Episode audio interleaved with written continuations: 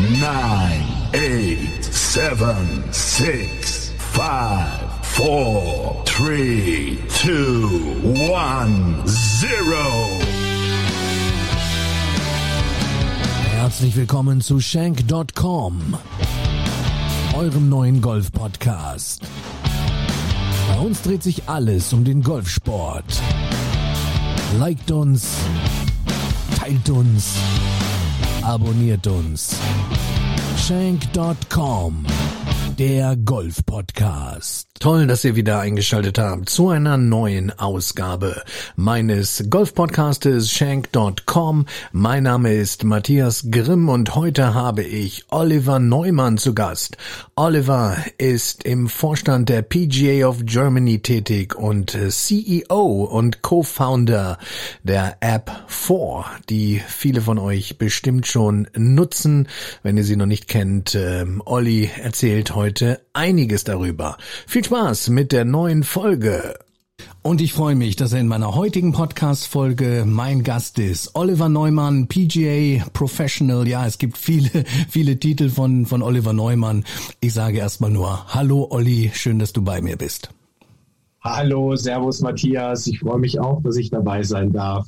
Wir haben ja doch schon unseren Termin äh, ja von langer Hand quasi geplant. Du bist natürlich auch immer sehr beschäftigt, sehr eingebunden. Umso mehr freue ich mich natürlich, dass es jetzt heute am 18. März äh, mit unserem Talk klappt. Und äh, ja, bevor wir oder um richtig mal einzusteigen, ähm, Olli, ja, gib uns doch mal so einen kleinen äh, Abriss äh, über deine Person und über deinen golferischen Werdegang. ja, das werde ich mal, werde ich mal äh, probieren. Also ich musste gerade kurz überlegen, wie alt ich eigentlich bin. so, äh, überlege ich auch mal ständig. also wenn ich, äh, ich bin 1974 geboren, also bin ich jetzt 47 Jahre alt, weil ich in diesem Jahr bereits Geburtstag hatte. Oh, dann nochmal nachträglich alles Liebe von mir. Ja, da, danke, danke. Es war am Anfang des Jahres, okay. ist auch jetzt schon ein bisschen her, aber ich habe mich gut eingefunden in das neue Lebensjahr ja. und äh, trotz äh, all der Umstände. Ja, und ja, mein golferischer Werdegang, also ich bin tatsächlich äh, zum Golf gekommen ähm, durch meinen Vater, der als Kind äh, in München-Karlkirchen sein Taschengeld aufgebessert hat mit ähm, Caddy machen für die äh, amerikanischen ähm, Soldaten. Mhm. Und äh, da war ich ja, da war ich natürlich noch nicht auf der Welt, sondern so ist er sozusagen zum Golf gekommen. Und er, ihn hat dann der Golf-Virus mit voller Wucht schon damals erwischt, konnte aber nur dann im Rahmen dieser Caddy-Schule ab und zu eben halt mal am Abend irgendwo mal ein paar äh, Bälle schlagen. Damals äh, war es auch so, da ähm, war es auch schwer an Golfschläger zu kommen. So hat er dann mal einmal einen Schläger geschenkt bekommen, den jemand nicht mehr brauchte und den hat er dann benutzt, um mit damals den anderen und eben aber auch einem ganz guten Freund von ihm, mit dem er es zusammen gemacht hat, äh, ja, eben halt ein bisschen Golf zu spielen. Und er war aus einer ganz normalen Arbeiterfamilie. Also sein Vater, mein Großvater war bei äh, Siemens Ingenieur und die wohnten da eben mitten in der Stadt in München-Sendling und äh, waren jetzt also äh, finanziell so, so, so eher mittelständisch und die konnten sich zu der damaligen Zeit das natürlich nicht äh, leisten, dass äh, irgendwer Golf spielte. Und als er dann angefangen hat, zu äh, selber zu arbeiten, hat er im Golfclub Felderfing so eine, ähm, ja, heute würde man sagen, junge Erwachsenenmitgliedschaft ähm, äh, gemacht. Mhm. Das kostete eben auch ein paar hundert äh, Mark im Jahr. Ja. Und dann ist er aber am Wochenende immer äh, dann nach Felderfing rausgefahren und hat da gespielt musste dann aber, ähm, da weiß ich gar nicht genau, äh, wie, wie, alt er da war, aber wahrscheinlich eher so Mitte 20, musste dann aber irgendwann aufhören, weil dann kam das, was früher da so in diesen Golfclubs üblich war, eben diese Aufnahmegebühr und dieses ganze Prozedere, wenn du da ordentliches Mitglied werden willst. Und das war letztendlich ihm finanziell nicht möglich. Und dann hat er äh, mit dem Golfspielen aufgehört. Mhm. Und viele, viele Jahre später, das muss irgendwie so in den dann Anfang der 80er Jahre gewesen sein, waren wir, äh, also ich mit, also ich bin Einzelkind mit meinen äh, Eltern im, im Urlaub und wir wollten eigentlich ähm, auf äh, in Jugoslawien auf so eine Insel, äh, Mali Lushin hieß die, weiß ich noch, da sind wir mit mhm. dem Wohnwagen dahin unterwegs gewesen und wir hatten unseren ganz, ganz jungen Hund, der war acht Wochen alt dabei mhm. und der hat die ganze Fahrt lang gekotzt. Ja, die ganze Fahrt lang. Und also meine Mutter ist halt wahnsinnig geworden. Und dann hat sie gesagt, nee, also das können wir unmöglich machen, da äh, unten hin jetzt und mit der Fähre und so. Äh, wir müssen jetzt irgendwie uns was suchen, hier in der Nähe, irgendeinen Campingplatz, wo wir bleiben und da einfach Urlaub machen. Und dann waren wir in der Nähe von Bled. Das mhm. ist in Slowenien. Bled, und in okay. Bled mhm. mhm. ähm, gab es einen Golfplatz. Und wir waren also auf diesem Campingplatz und war ja nicht geplant, dass wir da äh, Urlaub machen. Und es gab ja auch noch kein Internet und nix so, also war man dann da vor Ort und dann musste man natürlich erstmal gucken, okay, was machen wir denn jetzt eigentlich zwei oder drei Wochen lang, mhm. ja, und äh, mein Papa hat dann äh, eben äh, diesen Golfplatz entdeckt und ist dann da halt hingefahren und hat dann da, frech wie er ist, eben halt dann äh, gefragt, ob er da Cleanfee spielen könne. Und dann haben sie ihn halt gefragt, was er da so, was er für ein Handicap hätte. Und dann hat er gesagt, ja, so 18 oder so. Mhm, ja. Mhm. Und dann haben die ihm eben halt Schläger ausgeliehen und dann hat er da äh, äh, eine Runde Golf gespielt. Mhm. Und kam also ganz begeistert zurück und äh, wollte natürlich jeden Tag golfen gleich, weil es war jetzt, der Virus war ja, jetzt sofort wieder da. Wieder angefixt, ja. Und äh, Aufgewärmt. dann damit Mhm. Und dann, äh, naja, dann bin ich am ersten, beim ersten Mal, als ich so mitgegangen bin, bin ich quasi so als Caddy, habe dann so seine Tasche gezogen. Mhm. Und dann am dritten Tag oder so habe ich dann eben halt ab und zu mal so ein paar Bälle halt mitgeschlagen da auf dem, auf dem, auf dem Platz. Also ich kann mich noch erinnern, dass das eigentlich ganz gut äh, geklappt hat. Ich war immer schon ein sehr sportlicher äh, junger Kerl, also mhm. hatte Volleyball gespielt und so diese Dinge. Und ja, und so begann quasi meine Golfkarriere als Graugolfer, also nicht organisierter Golfer in einem Urlaubsaufenthalt. Äh, mhm.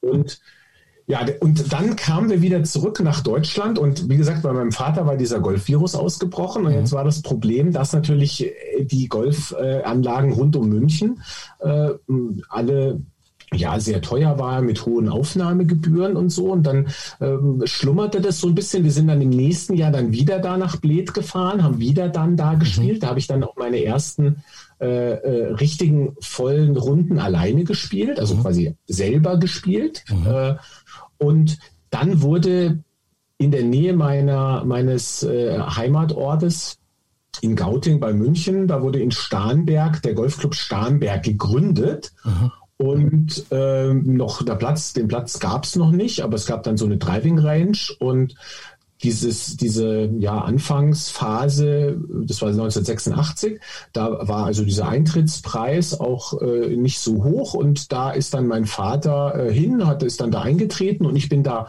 auch dann gleich mit dabei gewesen mhm. und ja, habe dann dort angefangen äh, eben äh, zu spielen. War dann, da gab es dann auch Jugendtraining und äh, bin mit meinem Papa dann halt über den Golfplatz gegangen, wenn der eben halt äh, am Wochenende von seinen Geschäftsreisen zurückkam. Mhm. Und das hat mir eigentlich von Anfang an schon viel Spaß gemacht. Also ich äh, weiß noch, dass äh, die, die, Golf direkt auf mich Faszination äh, ausgelöst hat. Ich weiß nicht, kann dir nicht mehr genau sagen, was so genau das Faszinierende war, aber ich habe mich auf jeden Fall wohlgefühlt in diesem, mit dieser Sportart.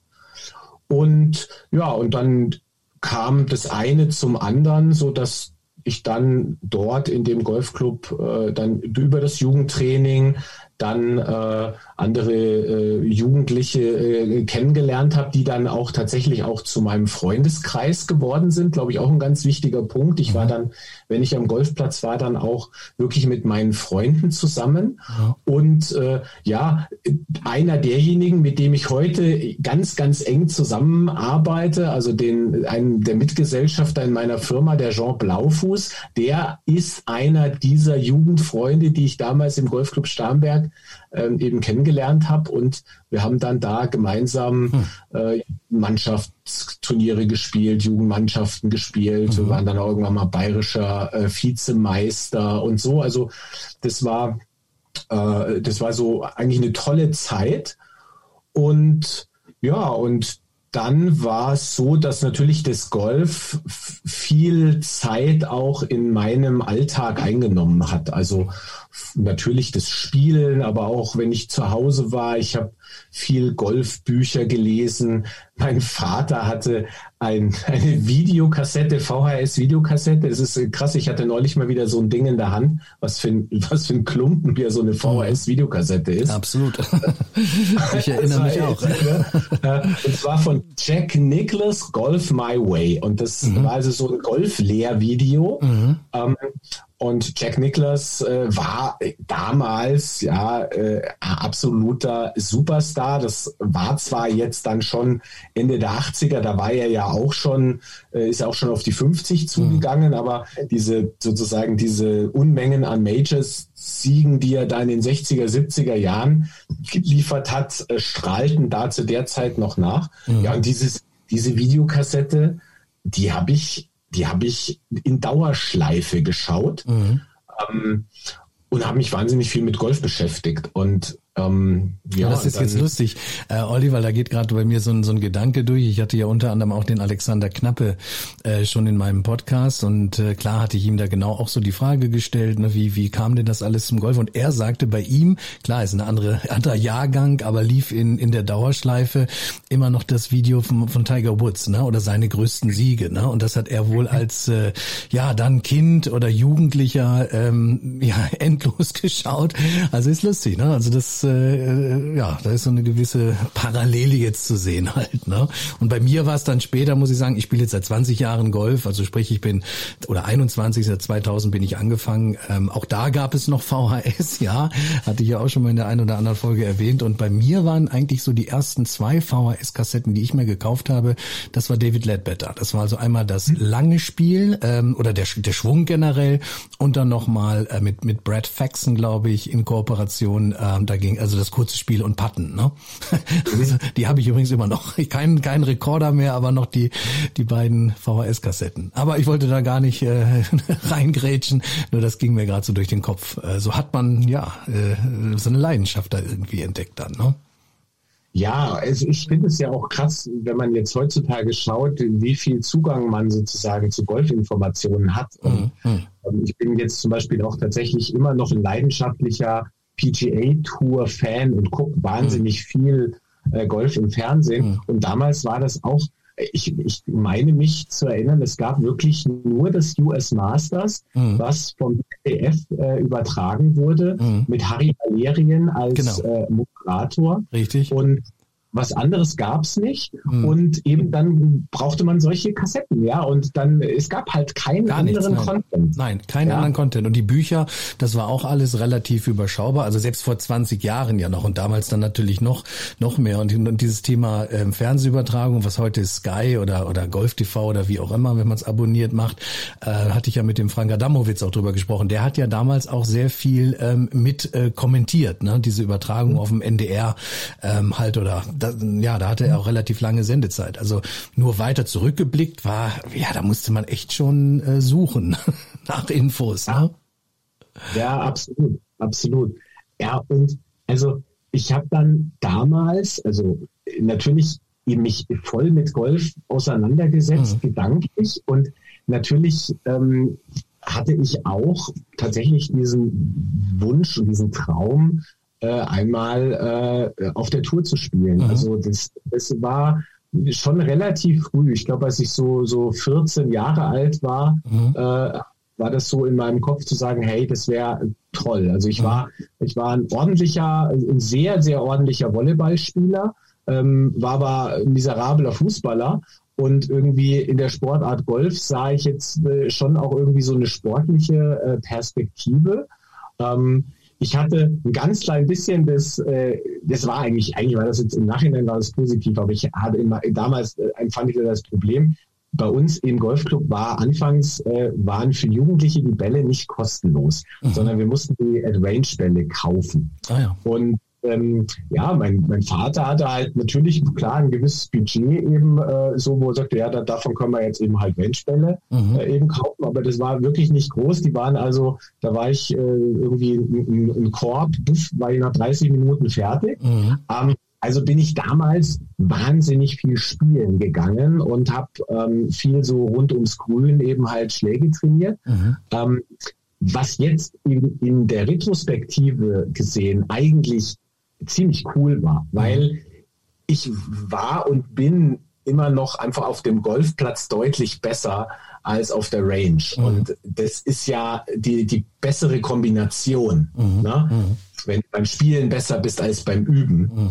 Und äh, damals habe ich es aber natürlich so als Nachteil für mich wahrgenommen. Ich dachte mir so, oh Mist, jetzt ich kann nicht so viel Bälle schlagen wie die anderen. Mhm. Ähm, aber äh, das, glaube ich, das tat meinem Spiel ganz gut. Trotz allem war es damals natürlich auch noch so, dass es nicht wie heutzutage so sehr klare äh, Career Pathways auch für Spieler gab. Das war alles, alle, die da irgendwie erfolgreich waren, ähm, sind da so irgendwie gefühlt erst einmal durch Zufall dahin gekommen. Es gab mhm. also kaum Förderprogramme. Natürlich gab es diese Landes- und Nationalkader und ich war also sowohl eben halt im Landeskader als auch dann eben halt kurzzeitig dann auch im, im erweiterten Kreis da der Nationalmannschaft. Mhm. Aber ähm, so richtig irgendwie ähm, ja einen klaren Plan, wie man da vorgeht, um jetzt eben halt sich äh, als, als Golfspieler weiterzuentwickeln. Den hatte ich nicht und mhm. den hatten auch die, mein Umfeld nicht mhm. und äh, es gab es in dem Sinne auch nicht. Mhm. Und es gab eben nur die European Tour. Um auf der European Tour zu spielen, musste man ähm, die Qualifying School ähm, schaffen. Und die Challenge Tour war damals in den Anfängen, aber das, was wir heutzutage natürlich haben, ist mit der Pro Golf Tour mhm. ähm, eine Third Level Tour, die letztendlich wirklich ähm, genauso Typen wie mich damals abgeholt hätte, mhm. ähm, zu sagen, okay, du willst äh, Playing Pro werden, dann spiel doch erstmal auf der Pro Golf Tour und äh, versuch sozusagen dein Spiel da zu entwickeln. Mhm. Das gab es damals nicht. nicht, also habe ich mich dann schon mit ja, 17 entschieden, ähm, ich mache die Ausbildung zum Golflehrer mhm. ähm, mit der, also aber mit der Absicht, ähm, dann so viel zu trainieren und zu spielen, dass ich es vielleicht dann doch schaffe, äh, irgendwie auch mit Spielen mein Geld zu verdienen. Mhm. Und die habe ich dann 1992 in meinem Heimatclub, im Golfclub Starnberg, dann angefangen und äh, habe dann aber relativ schnell gemerkt, dass mir diese Rolle als Trainer fast noch ein bisschen mehr Spaß macht als die des Spielers. Das war eigentlich eine ganz interessante äh, Erfahrung, äh, denn ich vorher war es ja so, als Spieler äh, oder als Amateurspieler, natürlich habe ich dann ab und zu mal meinen, meinen Kumpels und meinen Mannschaftskollegen zugeschaut ja, und auch das war nicht was, was äh, mir schwer gefallen ist. Ich habe denen schon auch gerne mal zugeschaut und man hat dann noch ein paar Tipps äh, gegeben und so.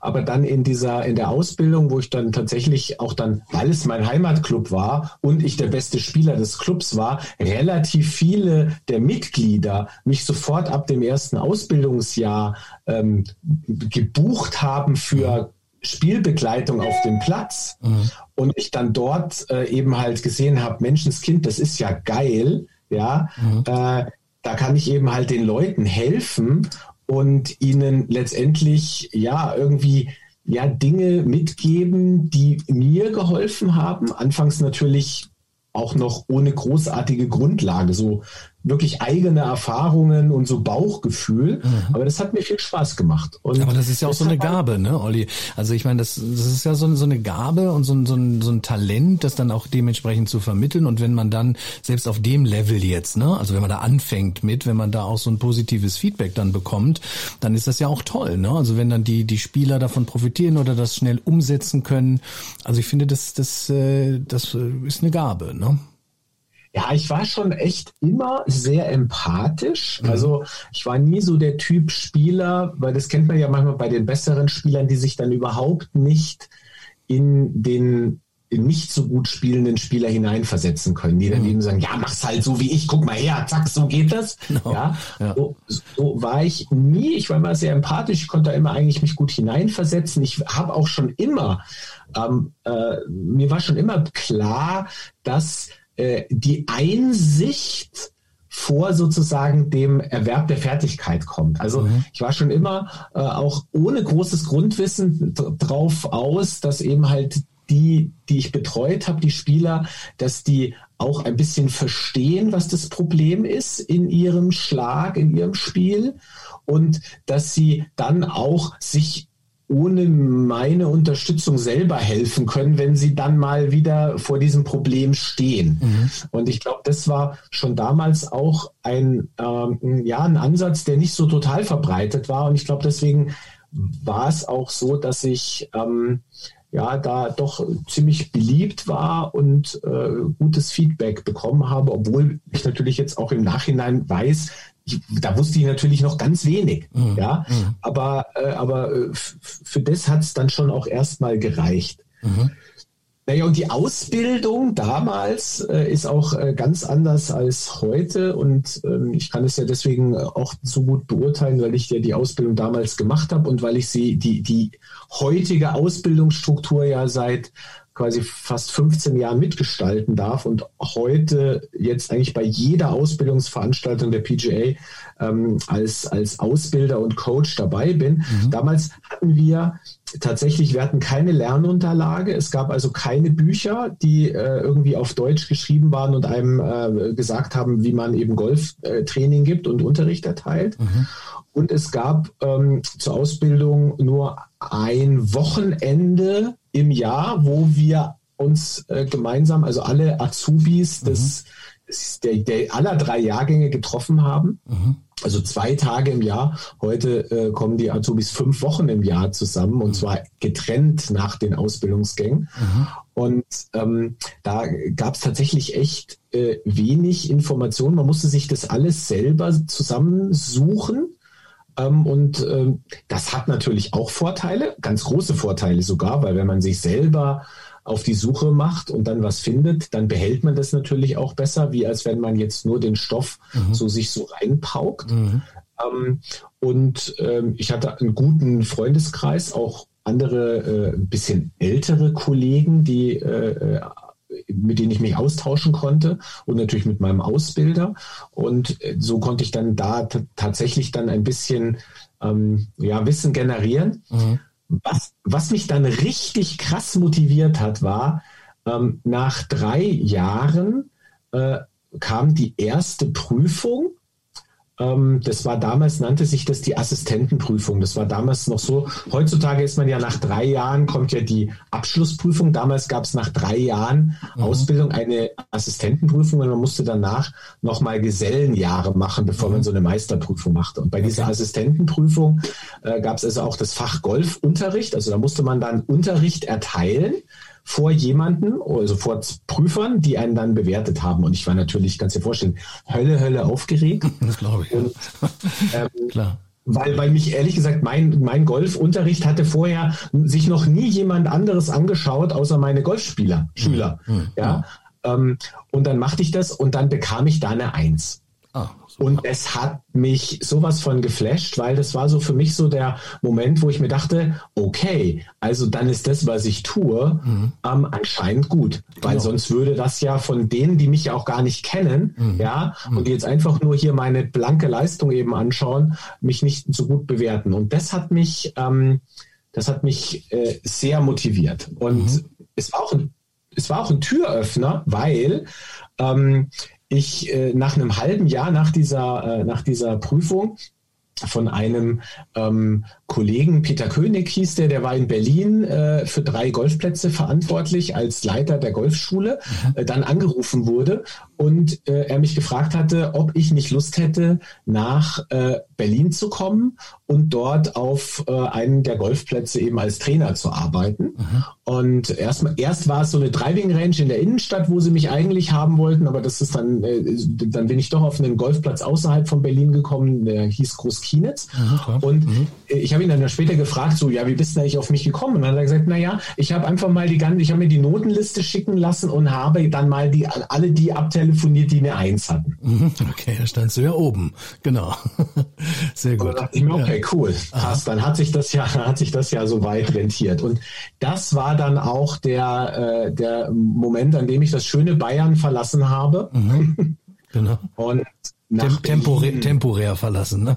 Genau. Temporär verlassen habe und in mhm. das große Berlin in die Hauptstadt gegangen bin. Das war 1996. Mhm. Und ähm, ja, da haben sich dann weitere Weichen meiner beruflichen Zukunft äh, gestellt. Mhm. Denn Berlin war damals äh, ein, ja, eigentlich der Place to be. Mhm. Also rund um Berlin entstanden lauter tolle Golfplätze oder waren tolle Golfplätze entstanden nach der Wiedervereinigung. Ähm, es gab, äh, die Golfclubs hatten äh, sich mit Top-Trainern ausgestattet. Es war also wirklich das Who is Who war zu dem Zeitpunkt in Berlin. Mhm. Und ich kann mich an, eine, an einen Abend erinnern, da hatten wir die, die PGA Championship gespielt und da gab es so eine äh, Abendveranstaltung und ich stand äh, mit meinem, äh, einem meiner besten Freunde, Oliver Banse Carbus, bei einem Bier an so einem Biertisch und dann kam der damalige Vizepräsident der PGA of Germany, der Stefan Quirmbach, mhm. zu mir mhm. oder zu uns und wir standen zusammen und haben bis in die frühen Morgenstunden über Golf und Golf Deutschland und Golftechniken und über alles Mögliche mhm. philosophiert. Mhm. Und am Ende dieses Abends äh, sagte dann der Stefan Quirmbach zu mir, Menschenskind, du, also ich kannte den vorher noch nicht, dann sagte er, mhm. Menschenskind, du, sag mal, ich mag deine Ideen und wie du da so drüber äh, denkst, hast du nicht Lust, dich vielleicht zu engagieren, auch äh, mal im Verband? Mhm. Und dann habe ich gesagt, ja, wie, wie er sich das vorstellte. Und dann sagte er, ja, in Berlin Brandenburg, der Golflehrerverband wäre in so einer Umstrukturierung und äh, da würden sie noch äh, engagierte Kollegen suchen, die da mitwirken wollen. Und ja, da habe ich dann zugesagt und dann war ich dort äh, erst äh, Schriftführer und Leiter der Geschäftsstelle. Ähm, und äh, neben meiner Tätigkeit im Golfclub und äh, dann später dann auch dann der äh, Präsident dieses, dieses Landesverbandes. Mhm. Das war quasi so mein Einstieg in die Verbandsarbeit, mhm. ähm, die sich ja bis heute äh, ja wie ein roter Faden durch dann meine restliche Laufbahn zieht.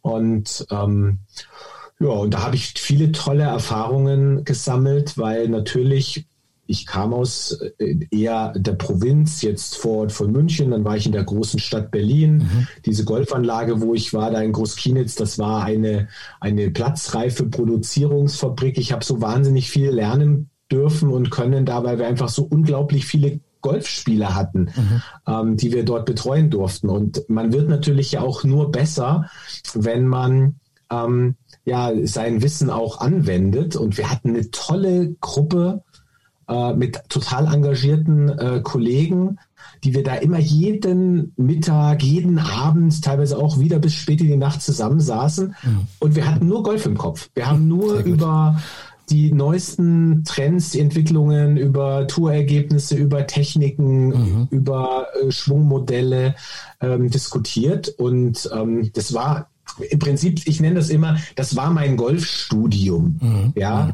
Ähm, da hatte ich gefühlt ein Studentenleben, ja, alleine in so einer Bude, mhm. ja, mhm. ähm, und 24-7 aber nur Golf. Ja, an den Tagen, an denen ich nicht Unterricht gegeben habe, haben wir Turniere gespielt. Mhm. Es war eine intensive Zeit.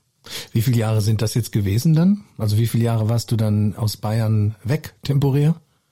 Ich war sieben Jahre sieben. weg. Ich war dann bis 2000, mhm. äh, zwei, sechs Jahre, nee, ja, sieben Jahre, 2002, Ende mhm. 2002 äh, bin ich wieder zurück nach Bayern. Mhm.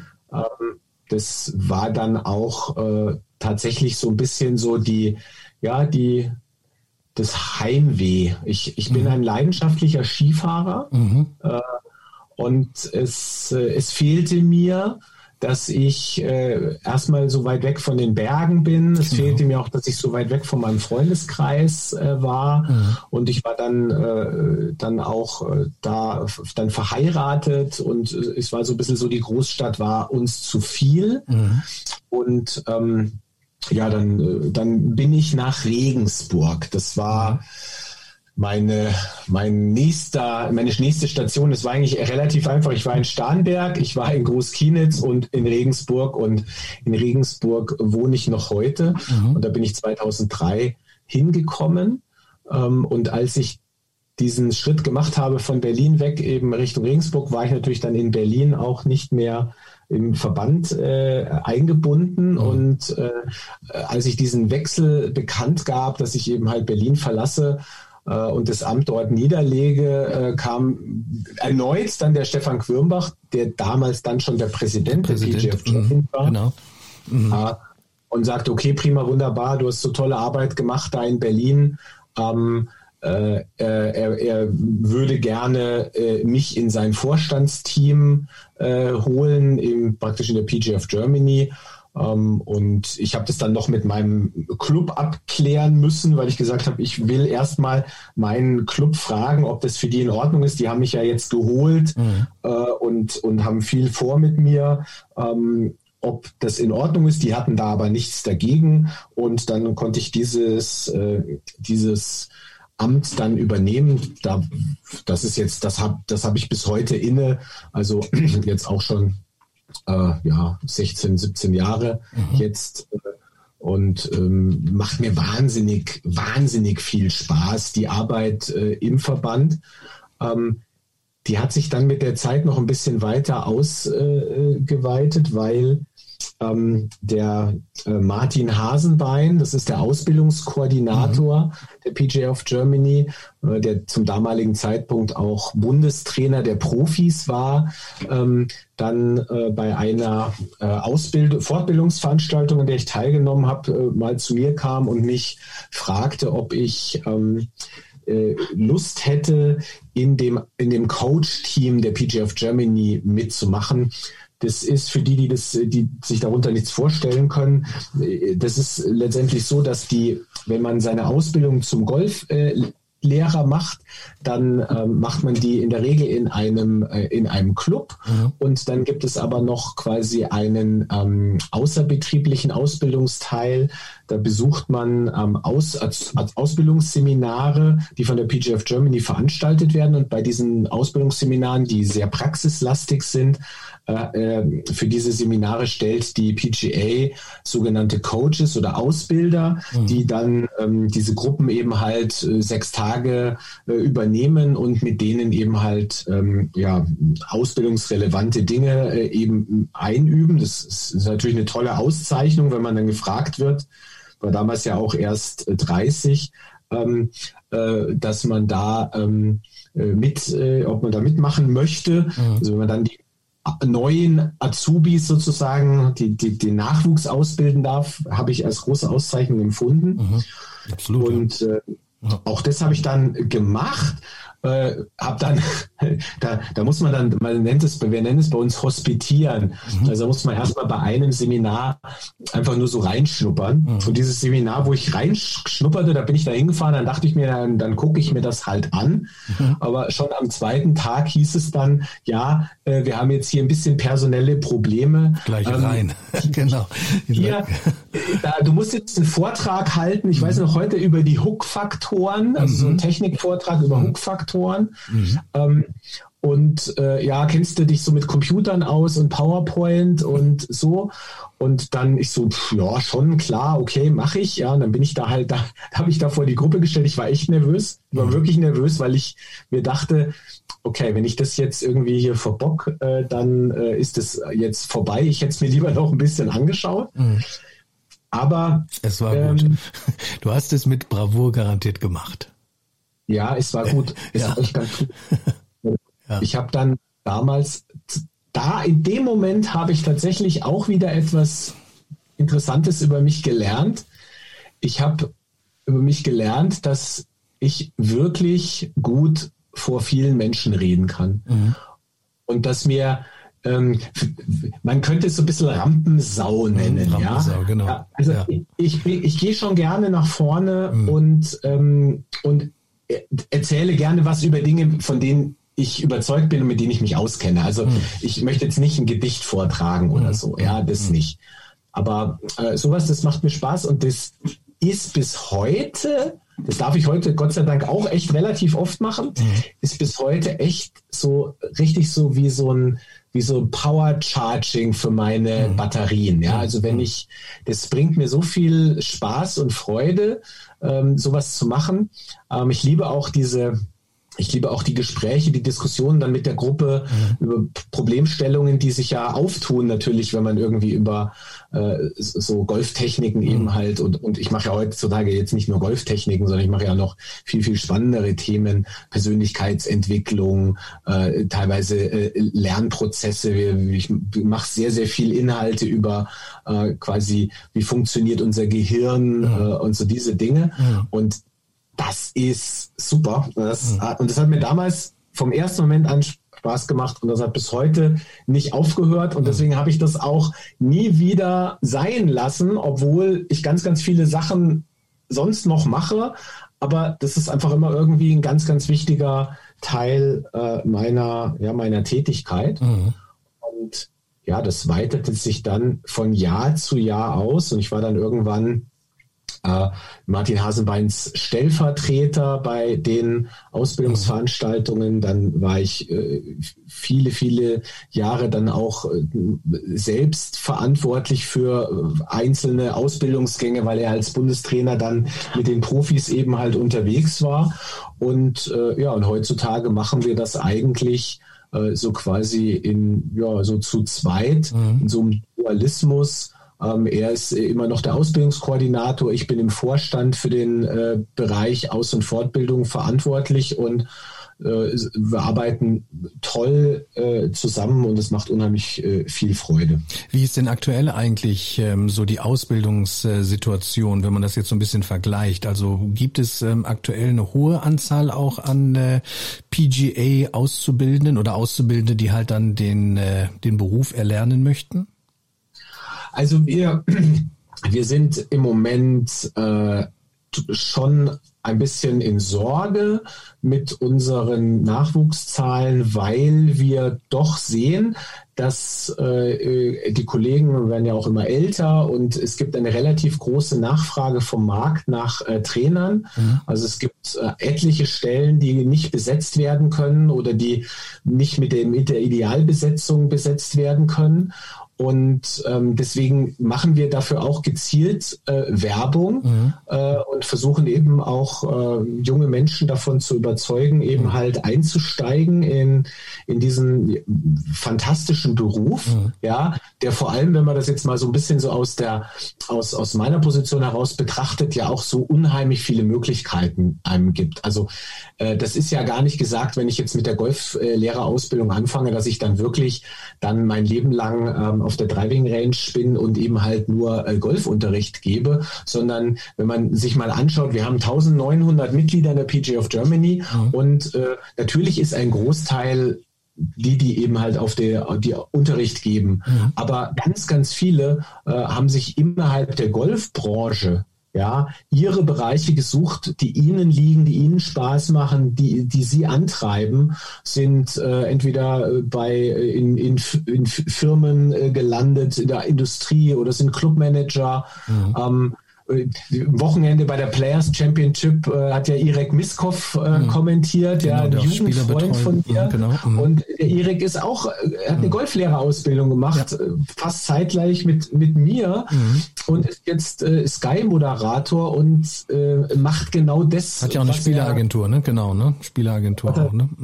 Mhm was halt Spaß macht. Genau, und er ist mhm. auch noch eben halt Manager von äh, Garcia, Niemann, mhm. Ortiz, Mhm. Und äh, also äh, macht also tolle Sachen. Genau, also, es ist vielschichtig, genau, äh, entwickelt sich und genau wie du richtig sagst, ähm, man kann da in ja verschiedene Bereiche äh, sich dann weiterentwickeln. Also höchst spannend. Ich weiß es bei uns aus dem Club Green Eagle, wir haben ja auch einen Auszubildenden, der wahrscheinlich jetzt auch die Folge ähm, hört und ähm, ja, der der auch sehr ambitioniert ist und sehr motiviert ist und ich glaube, ähm, ich weiß jetzt aber nicht, ob ich mich da vertue, aber ich meine, er hatte dann auch so sein Außenseminar, hätte ich jetzt bald gesagt, in Bad Griesbach. Ne? Kann das sein, dass da das auch stattfindet?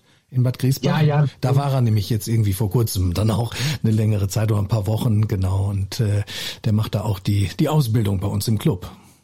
Ja, also diese Ausbildungsseminare, die verteilen wir über ganz Deutschland. Also da sind mhm. wir von Bad Griesbach über Jakobsberg, mhm. äh, Märkischer Golfclub Potsdam, Teutoburger mhm. Wald, äh, mhm. Bad Blankenburg Sportschule. Also das sind so unsere grob unsere Stützpunkte. Mhm. Ähm, und äh, deswegen bin ich auch relativ ähm, äh, oft auch unterwegs äh, und ähm, da müssen die Azubis dann jeweils eben halt dann auch immer für eine Woche hin. Das sind dann mhm. im Jahr sind es drei solche Wochen mhm. ähm, und dann äh, haben die noch ein paar andere Verpflichtungen, so Playability Tests mhm. und Schlägerreparatur Workshops mhm. und so. Jetzt im Moment natürlich nicht so viel mit mhm. Präsenz. Jetzt machen wir mehr online, online. und Webinar. Mhm. Das ja. hat auch seinen Reiz, weil man natürlich ein bisschen das Traveling nicht hat und so. Aber Praxiselemente müssen wir natürlich jetzt hoffen, dass es im Sommer dann äh, wieder gut funktioniert. Mhm. Aber du gibst jetzt selber auch äh, mal direkt die Frage gestellt, aktuell dann auch noch selbst Unterricht oder bleibt da gar keine Zeit mehr? Weil wir kommen ja gleich nochmal äh, im Blog auf das ganz wichtige Thema, nämlich über die 4-App, ehemals äh, BeBressy. Ähm, ja, äh, aber bist du auch noch am, am ähm, Teachen? Also jetzt äh, Einzelunterricht oder wie sieht das aktuell aus? Also ich, ich gebe schon ganz, ganz, ganz, ganz lange keinen Unterricht ganz mehr, schon nicht mehr aber, mhm. sondern ich, äh, ich erteile Training. Ja, oder erteilst Training, ja, genau. Ja, ja. Nein, also das ist, das ist, das kannst du nicht wissen. Ich, mhm. ich, ich benutze zwar selber ab und zu dieses Wort Unterricht oder Unterrichten, mhm. aber das, das finde ich, das passt überhaupt gar nicht zu dem, was ich tue. Mhm. Ähm, tatsächlich ist es im Moment so, dass ich äh, schon Spieler betreue. Ähm, allerdings jetzt nicht so, wie man sich das vielleicht vorstellt, dass ich jetzt irgendwie fest in einem Golfclub bin und die tragen sich dann für eine Stunde ein, mhm. sondern ähm, das sind Betreuungen, die eigentlich so ganzheitlich sind. Äh, das bedeutet, ähm, es gibt so ein Commitment, dass ich äh, erstmal mich mit demjenigen, der, der mit mir zusammenarbeiten will, mich eben halt äh, treffe. Wir um, meistens auch dann miteinander Golf spielen, aber auch vor allem auch miteinander reden. Er mir ein bisschen schildert, was er so für, für Ziele hat, was er so bis jetzt gemacht hat, wo er hin will. Und ähm, ja, wir dann eben halt gemeinsam überlegen, ob quasi, wenn ich ihm dann so ein bisschen erzähle, wie, was ich eben halt, so was so meine so Trainingsphilosophie ist, was ich so denke, was vielleicht ihm helfen könnte, ob er da Lust drauf hätte.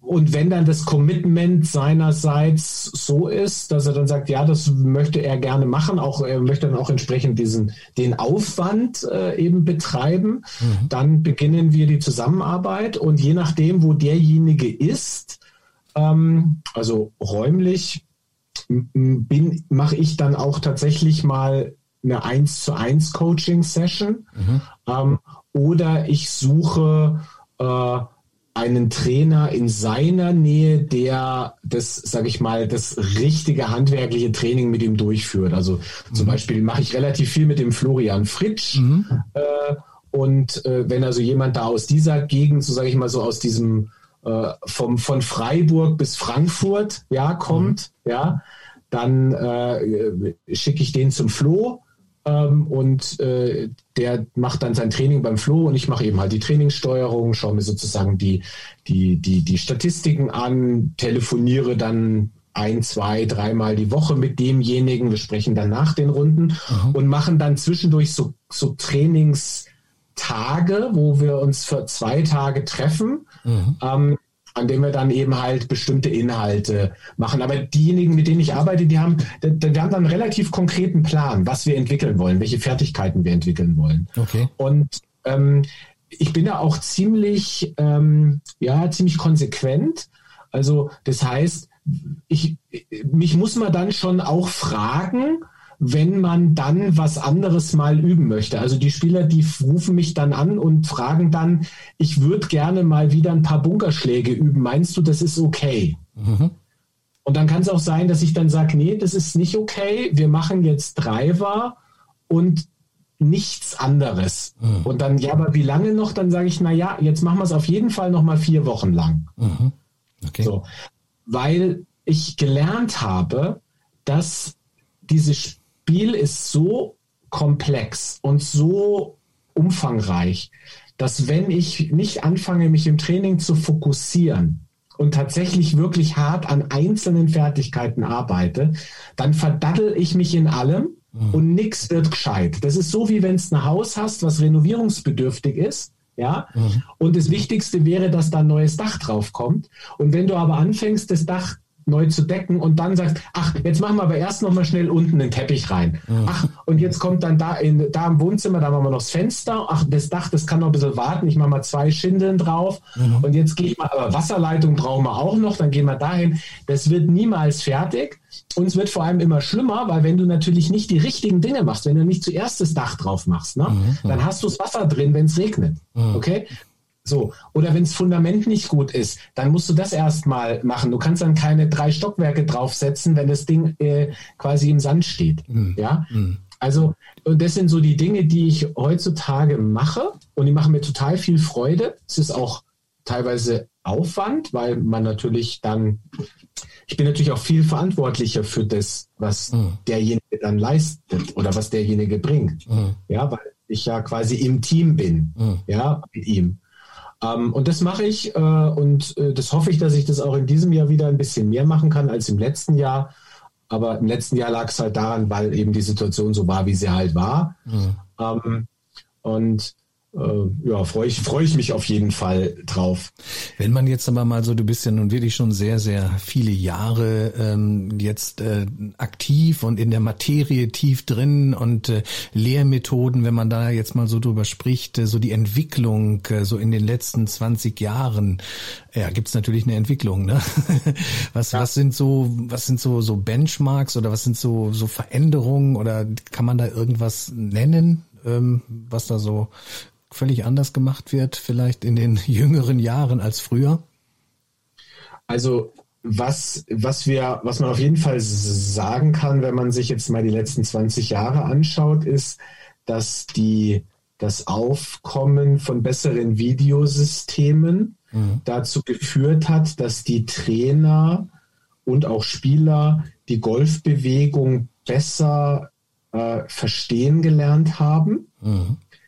Das hat dann leider aber auch seine negativen Folgen gehabt, weil wenn man jetzt sozusagen so ein Medium einsetzt, was rein visuell ist, dann führt es auch leicht dazu, dass die Maßnahmen, die ergriffen werden, rein kosmetisch sind und nicht funktional. Also das heißt, dass man den Golfschwung einfach schöner macht. Es gab, es gab eine Zeit, da wollte einfach jeder nur so schwingen wie Tiger Woods. Mhm. Und da war es wurscht, ob der Ball dann geil flog oder nicht, sondern Hauptsache es sah Hauptsache, so aus. Es sah gut aus. genau. Der eigentliche also, Sinn des Spiels verfehlt, ne? den Ball genau. mit möglichst wenig Schlägen einzulochen. Aber man sah ja. gut aus auf dem Bild. Ja. ja. Also und diese Entwicklung hat aber zu etwas ganz Interessantem geführt und zwar die hat dazu geführt, dass wir heutzutage in Deutschland wirklich unglaublich kompetente Techniktrainer haben. Mhm. Das heißt, die, die, die, die Coaches, die wir hier haben, sind, sind wirklich Experten. Mhm. Und jetzt setzte dann aber Gott sei Dank vor so fünf, sechs Jahren der nächste Entwicklungsschritt ein. Und zwar haben dann die, die Guten, ja, mhm. angefangen zu verstehen, okay, it's not only the technique, Mhm. Es geht also mehr auch um, ich muss das Spiel des Spielers verstehen. Mhm. Und ähm, der, das heißt, das, was ich glaube ich jetzt äh, in, im, im modernen Golftraining heute zeigt, ist, dass sich der Golftrainer viel mehr mit dem Spiel des Spielers auseinandersetzt, viel mehr mit dem, was der Spieler an äh, Fähigkeiten mitbringt und tatsächlich ähm, das Training auch unter Berücksichtigung der Erkenntnisse, die wir aus, sage ich mal, dem motorischen Lernen oder was wir über das motorische Lernen wissen, haben, dass der dieser Trainingsprozess jetzt letztendlich eigentlich viel nachhaltiger gestaltet wird. Es wird nicht mehr so viel korrigiert, ja, es werden nicht so viel Fehler weggemacht, mhm. sondern es wird mehr neu entwickelt, weiterentwickelt, verfeinert. Den die Leute, die kommen und sagen, oh, ich treffe nichts, mir wurde der, ich habe meinen Schwung umgestellt, ja, mhm. Die, diese Opfer gibt es heutzutage aus meiner Sicht eigentlich nur noch bei wirklich schwachen Trainern. Mhm. Ähm, denn ein Schwung wird heute nicht mehr umgestellt. Mhm. Ja. Ähm, natürlich gibt es Phasen, wo man an Bewegungen arbeiten muss. Das ist klar. Es gibt auch immer noch intensives Techniktraining. Das kann sich in Phasen ein bisschen ähnlich anfühlen wie Schwung umstellen. Aber ähm, es wird, glaube ich, heutzutage deutlich ähm, äh, ja, mehr in Kooperation mit dem Spieler gemacht und nicht so sehr mit dem Vorschlaghammer. Mhm. Ähm, und äh, auch das ist etwas, was wir natürlich jetzt in der Ausbildung äh, natürlich leben. Ja, mhm. diese Philosophie. Und ich, wenn sie heute noch nicht überall angekommen ist, dann wird sie sicherlich in den nächsten Jahren überall ankommen, weil äh, das, das wird in der breiten, in der breiten Masse der Trainer wird das als eigentlich jetzt der, der, der günstigere Weg gesehen. Und das finde ich auch gut so, weil das trifft auch mehr das, was ich schon immer über Golftraining eigentlich gedacht habe. Mhm. Und ähm, das, was mir auch mehr Spaß macht als reines Swing-Coaching. Also als Swing-Coach fühle ich mich zum Beispiel gar nicht wohl. Also wenn jetzt jemand sagen würde, hey, guck mal hier, ich slice, kannst du mal da drauf schauen. Mache ich natürlich, wenn ich den kenne und wenn ich den mag und so, dann helfe ich dem. Mhm. Aber ich mache es eigentlich nicht gerne. Mhm. Ja, ähm, ich habe lieber so ein bisschen den ganzheitlicheren Ansatz. Mhm. Und das ist ja auch aus diesem Ansatz heraus ist ja eigentlich auch jetzt meine, meine App entstanden, mhm. weil ähm, das war, war eine ganz witzige Geschichte, wenn ich da jetzt da drauf kommen kann, darf. Mhm. Ja. Absolut, da haben wir den Bogen super jetzt genau rübergeschlagen ja. zu der. Ja, das war äh, jetzt wirklich super, weil also ich habe ja vorhin schon mal kurz meinen Jugendfreund Jean Blaufuß erwähnt, mit dem ich als genau. Jugendlicher gespielt habe. Starnberg, genau. Und, ja Unsere Wege haben sich irgendwann mal ein bisschen getrennt mhm. und wir kamen dann aber wieder auf einem Golfplatz zusammen. Er ist auch ein einstelliger äh, Mannschaftsspieler mhm. und wir unterhielten uns über ähm, halt Golftraining und er war beruflich damals Unternehmensberater und sagte zu mir dann, ja, es würde ihn ein bisschen nerven beim Mannschaftstraining, weil er käme dann ins Training. Also ich war jetzt nicht der Trainer, sondern er redete über seinen Club, wo er mhm. da äh, war. Mhm. Er käme ins Training und dann würden alle da in der Reihe stehen. Der Trainer geht da rum und sagt zu jedem ein bisschen was, was an seiner Technik ändern soll. Mhm. Und er versteht nicht, warum nicht vorher eine detaillierte Analyse gemacht wird von den Stärken und Schwächen der Spieler und dann eben erst einmal versucht wird, an den entscheidenden Stellschrauben zu drehen. Mhm. Und er machte die Parallele aus seinem Job als Unternehmensberater, wo er mir dann eben sagte, naja, er geht, geht ja auch in ein Unternehmen und nicht am ersten Tag geht er sofort zu dem äh, Besitzer oder zu dem Geschäftsführer hin und sagt ihm, was er alles ändern muss, mhm. sondern er schaut sich erst einmal alles ganz genau an. Mhm. Er fasst Daten, Kennzahlen, spricht mit den Mitarbeitern, mit den Führungskräften und dann entsteht ein Plan, wie diese Umstrukturierung Regierung dann äh, umgesetzt werden soll. Mhm.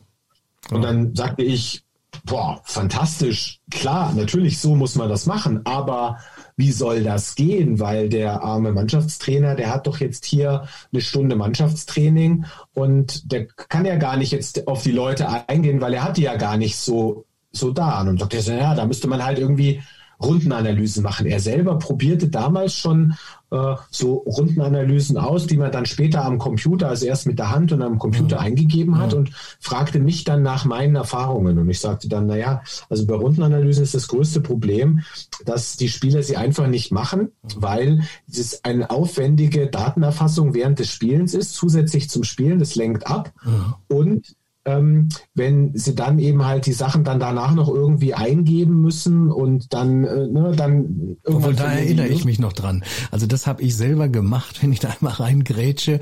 Ich weiß noch, ich hatte eine Excel-Tabelle irgendwoher oder downgeloadet, keine Ahnung. Und ich habe dann tatsächlich, aber natürlich die klassischen ähm, Daten nur erfasst, sprich Fairway-Treffer, Greens in Regulation, äh, Anzahl der Putts. Und ich hatte mir die dann immer auf der Scorekarte notiert und die habe ich dann im Anschluss Anschluss an die Runde habe ich die dann äh, quasi in diese Tabelle eingegeben und habe da selber so ein bisschen immer Statistik drüber geführt. Also ja, das waren so die Uranfänge. ganz, ja, ganz einfach weißt runter. Du, das Dramatische an dieser Art war ja auch noch das, weil ich habe das auch von meinen Spielern verlangt und mhm. so, war das, dass diese Sachen, die man da halt äh, zusammengefasst hat, eigentlich auch überhaupt gar keine Aussage hatten. Mhm. Ja, mhm. also natürlich wusste man dann, ja, man hat Fairway getro die Fairways ja. getroffen, aber es war ja auch immer eine Frage, wo hat man es denn hat getroffen? getroffen, ganz ja? genau, ja. Ist man mehr Wenn du halt äh, eine 100 Meter Gurke mhm. auf den Anfang vom Fairway-Haus hattest, mhm. den Fairway-Treffer und hattest danach mhm. 285 bis ins Grün. Genau. Da, das ist ein anderer Fairway-Treffer als der, der ihn 280 Meter nach vorne haut mhm. und dann eben halt nur noch 140 ins Grün hat. Mhm. Ähm, also so diese Daten, die da halt rausgingen aus diesen Analysen, mhm. waren eigentlich Mist. Genau. Und jetzt war es dann so, dass das war auch wieder jetzt ein Zufall, weil wir quasi dann zusammen da so standen und sagten, genau so müsste es eigentlich sein, mhm. aber es müsste irgendwie von alleine gehen. Mhm. Und wir machten dann damals erste Experimente mit ähm, so ganz normalen GPS-Tracking-Apps. Mhm. Er, der Jean kam aus der GPS- und, und, und Sicherheitstechnologie-Welt. Da hatte er auch äh, schon Projekte gemacht und auch eine eigene Firma äh, gehabt. Und äh, wir gingen dann über den Golfplatz und äh, sagten, ja, Menschenskind, wenn man jetzt hier über den Golfplatz geht äh, und jetzt quasi so eine Tracking-App mitlaufen lässt, dann kann man sich das dann nachher anschauen, wo man langgelaufen ist. Mhm. Und wenn man weiß, wo man langgelaufen ist, dann kann man auch quasi besser feststellen, wo man geschlagen hat. Mhm. Und die, die Grundidee war die, dass wir gesagt haben, okay, wir wollen oder die beste Art quasi jemanden anderen eine Runde näher zu bringen, die man gespielt hat, ist, ihm auf dem Birdie Maker einzuzeichnen, wo man hingeschlagen hat. Wenn man das dann da einzeichnet, würde derjenige, der sie anschaut, ja sehen, ach, da hast du das Fairway getroffen, aber da warst du rechts. Mhm. Ach, und dann zum Grün, da warst du zu kurz, links im Bunker. Und dann hast du drauf, ach, und dann hast du noch zwei Putts gemacht. Das war so ein bisschen die Grundidee. Wir wollten so eine irgendwie was Grafisches mhm, haben, mhm. wo man quasi die Leistung ableiten kann. Und als wir das mit den GPS äh, ausprobiert haben und dann das quasi diese, diese, diese Laufwege hatten, dann kam so die nächste Idee zu sagen, okay, ähm, wenn wir das jetzt mit dem, mit dem Handy tracken können, wo man langläuft, vielleicht kann man dann auch tracken, wo man schlägt, wenn mhm. die Sensorik des Telefons das hergibt. Mhm, genau. Und dann war die Grundidee eigentlich von damals B. Brassy und heute vorgeboren. Und äh, die entwickelte sich dann weiter, so dass äh, wir dann nach, naja, nach so einem halben, dreiviertel Jahr exper experimentieren wussten, okay, wenn ich also jetzt ein Smartphone habe, was jeder hat, ja, mhm. zum damaligen Zeitpunkt auch schon jeder, das war so 2014, mhm. 2015, ähm, das waren die Anfänge, ne? Genau, 2014 waren die Anfänge. Waren die Anfänge. Genau. Mhm. Und ich dieses Smartphone äh, eben einfach benutze, um meine Golfrunde aufzuzeichnen. Mhm.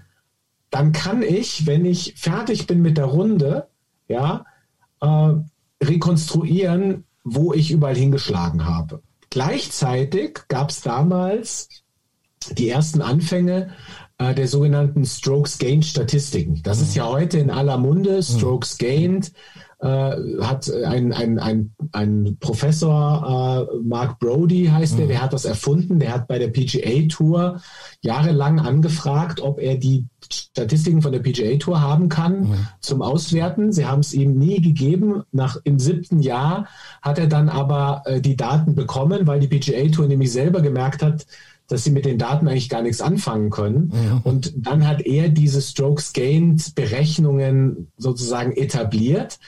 Äh, bei den Strokes Gained Berechnungen, äh, nur kurz zur Erklärung, geht es darum, dass ein Schlag ähm, mit einer Vergleichsgruppe verglichen wird und ähm, einen Wert bekommt. Das heißt, wenn ich ja jetzt einen Schlag mache, der 200 Meter weit ist, dann ist der ja ist es ja ein Schlag, also der ist, ist eins wert. Jeder mhm. meiner Schläge ist immer eins wert. Mhm. Wenn ich aber jetzt sagen möchte, okay, ich habe jetzt 200 Meter weit geschlagen und jemand anderes schlägt jetzt 240 Meter weit, mhm. okay? Mhm. So, dann ist der ja 40 Meter weiter. Aber der hat ja auch nur einen Schlag gemacht. Mhm. So, was ist jetzt diese Differenz? Wie viel wert ist diese Differenz? Und mhm. da hat der Mark Brody äh, ist hingegangen und hat sich angeschaut, ähm, die durchschnittlichen, äh, die Durchschnittsscores, die die Tourspieler benötigen, aus allen möglichen Entfernungen, aus allen möglichen Balllagen hat er in eine Datenbank gepackt. Mhm.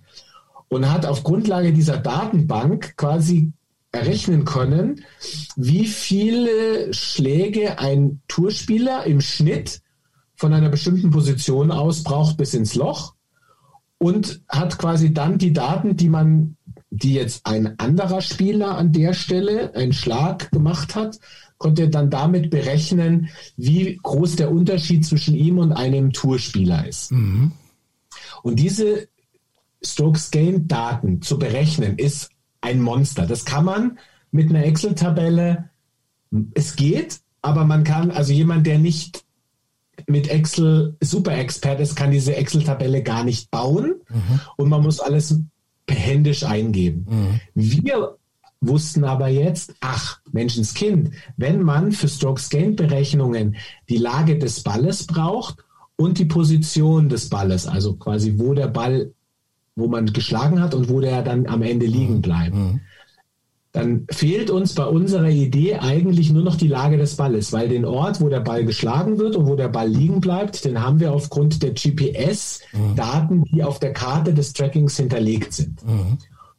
Ja, und dann haben wir uns auf die Suche gemacht nach äh, Anbietern, die uns quasi von allen Golfplätzen auf der Welt Daten liefern, wo ist Grün, wo ist Bunker, wo ist Fairway, wo ist Semiraff, wo ist Raff, wo ist Hartraff, wo ist Wald. Mhm. Und dann haben wir jemanden gefunden, der uns diese Daten liefern konnte. Und dann haben wir diese Daten genommen, haben sie äh, in ein äh, quasi in ein in unsere Datenbank äh, übernommen mhm. und konnten jetzt dann jede Runde, die ein Spieler spielte, auf dem Golfplatz, den er spielte, eben darstellen. Mhm. Und am Anfang musste man dann noch nachträglich dann sich erinnern, wo man überall geschlagen hat. Mhm dann kam irgendwann die Idee, dass wir ja diese Schläge vielleicht automatisch erkennen lassen können. Und das geht jetzt heutzutage mit dem, mit dem Smartphone oder mit einer Smartwatch. Das wollte ich gerade fragen. Also äh, wie ist das technisch dann möglich, ähm, weil man sich länger an dem Punkt aufhält oder oder wie erkennt er das eigentlich jetzt von welchem äh, Schlag, äh, von welchem Punkt von der GPS-Position ich jetzt schlage? Also wenn du jetzt zum Beispiel dein Smartphone in der Hosentasche hast. Genau, ich hab's ja dann, ich übe, ich benutze ja auch die App, genau. Aber ich bin nicht mehr fasziniert von. Das heißt, nehmen wir jetzt mal an, ich drive jetzt irgendwo ähm, und mein, mein Ball landet dann auf dem Fairway des Loches, so und von da spiele ich jetzt weiter meinen zweiten Schlag und er erkennt ihn ja. Das heißt, er weiß ja genau, okay, ich habe jetzt von da geschlagen. Äh, also er, äh, ja, wie ermittelt er denn diesen Punkt, weil, weil ich mich da länger jetzt aufhalte oder, oder wie ist das? Nein, nein. In dem Telefon sind ja äh, relativ viele Sensoren. Also mhm. zum Beispiel ist, hat jedes Telefon ein Gyroskop, das ist ein Beschleunigungssensor. Mhm. mhm. Und wir nehmen alle Sensorendaten, die wir bekommen können aus dem Telefon mhm. und analysieren die Bewegung, die gemacht wird. Mhm. Und was wir halt können, ist, dass wir eben halt unterscheiden können, ob du jetzt einen Golfschlag machst oder ob du einfach nur vor Freude in die Luft springst. Oder einen Probeschwung ja. vielleicht, ne? Ja. Ja, also Probeschwünge erkennt er auch. Also mhm. Probeschwung und Schlag erkennt er, aber da benutzen wir einfach eine Logik, weil mhm. wir halt wissen, okay, wenn du jetzt da deine Probeschwünge machst und du schlägst dann quasi äh, einen Ball, dann mhm. in der unmittelbaren Nähe, dann wirst du wahrscheinlich, während es die vor die Probeschwünge gewesen sein mhm, und okay. den letzten Schlag ist das dann der echte. Mhm, genau. Mhm, mhm. Das funktioniert dann nur nicht mehr, wenn du jetzt tatsächlich irgendwie so ein schlimmes technisches Problem hast, dass du auf dem Fairway ständig stehen bleibst und Probeschwünge machst, dann erkennt er quasi äh, zu viele Schwünge. Mhm. Aber für ein normales äh, Spiel, wo das quasi in unmittelbarer Nähe des, äh, des Balles eben mit den Schlägen stattfindet, dann mhm. geht das. Mhm. Ähm, was, was nicht funktioniert, ist Patten. Mhm. Dafür ist einfach die Bewegung zu, zu filigran. Selbst mit der Watch ist Patten schwer. Mhm. Also das könnte schon funktionieren. Das ist nur noch nicht so stabil, dass es Sinn macht, es zu, zu veröffentlichen. Und natürlich ähm, Strafschläge und Luftschläge und solche Sachen kann natürlich, ja, eine App kann nicht erkennen, ob du jetzt zwei Strafschläge gibst, weil du deinem ähm, Mitspieler gesagt hast, dass äh, er besser mit dem Eisen 8 abschlagen soll. Ja, genau. Also das, das kann sie nicht. Mhm. Deswegen ist es auch so, dass die App so ist, dass die, die, die Runde wird aufgezeichnet, mhm. die Schläge werden erkannt, aber du musst trotzdem, ähm, damit auch die Daten, ja, ähm, eine gewisse Aussagekraft haben, musst du danach nochmal diese Runde ein bisschen bearbeiten. Das heißt, die Fadenposition. Ne? Ein, genau. Mhm. Mhm. mhm. Genau. Und dann gibt es einen automatischen Nachbereitungsprozess, mhm. der, sag ich mal, 70 Prozent der Arbeit übernimmt. Da werden deine, deine äh, auf so einer Karte die Punkte dann dahin geschoben, wo du deine Schläge gemacht hast. Mhm. Und dann musst du halt, wenn du nicht während der Runde die Fahnen und die Putts editiert hast, dann musst du das eben noch machen.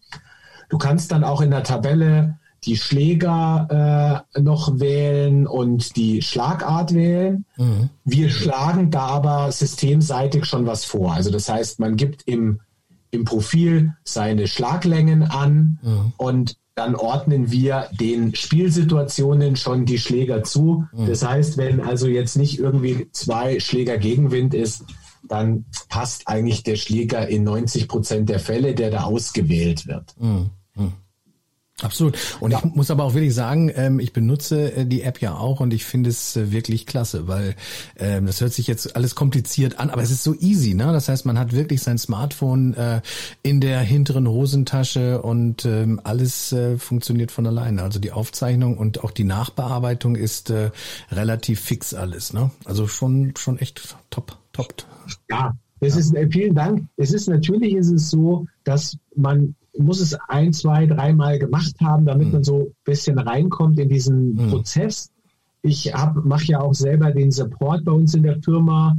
Ähm, also das heißt, jemand, der an den Support schreibt, der landet tatsächlich auch echt bei mir. Bei auf dem Tisch, ja. genau.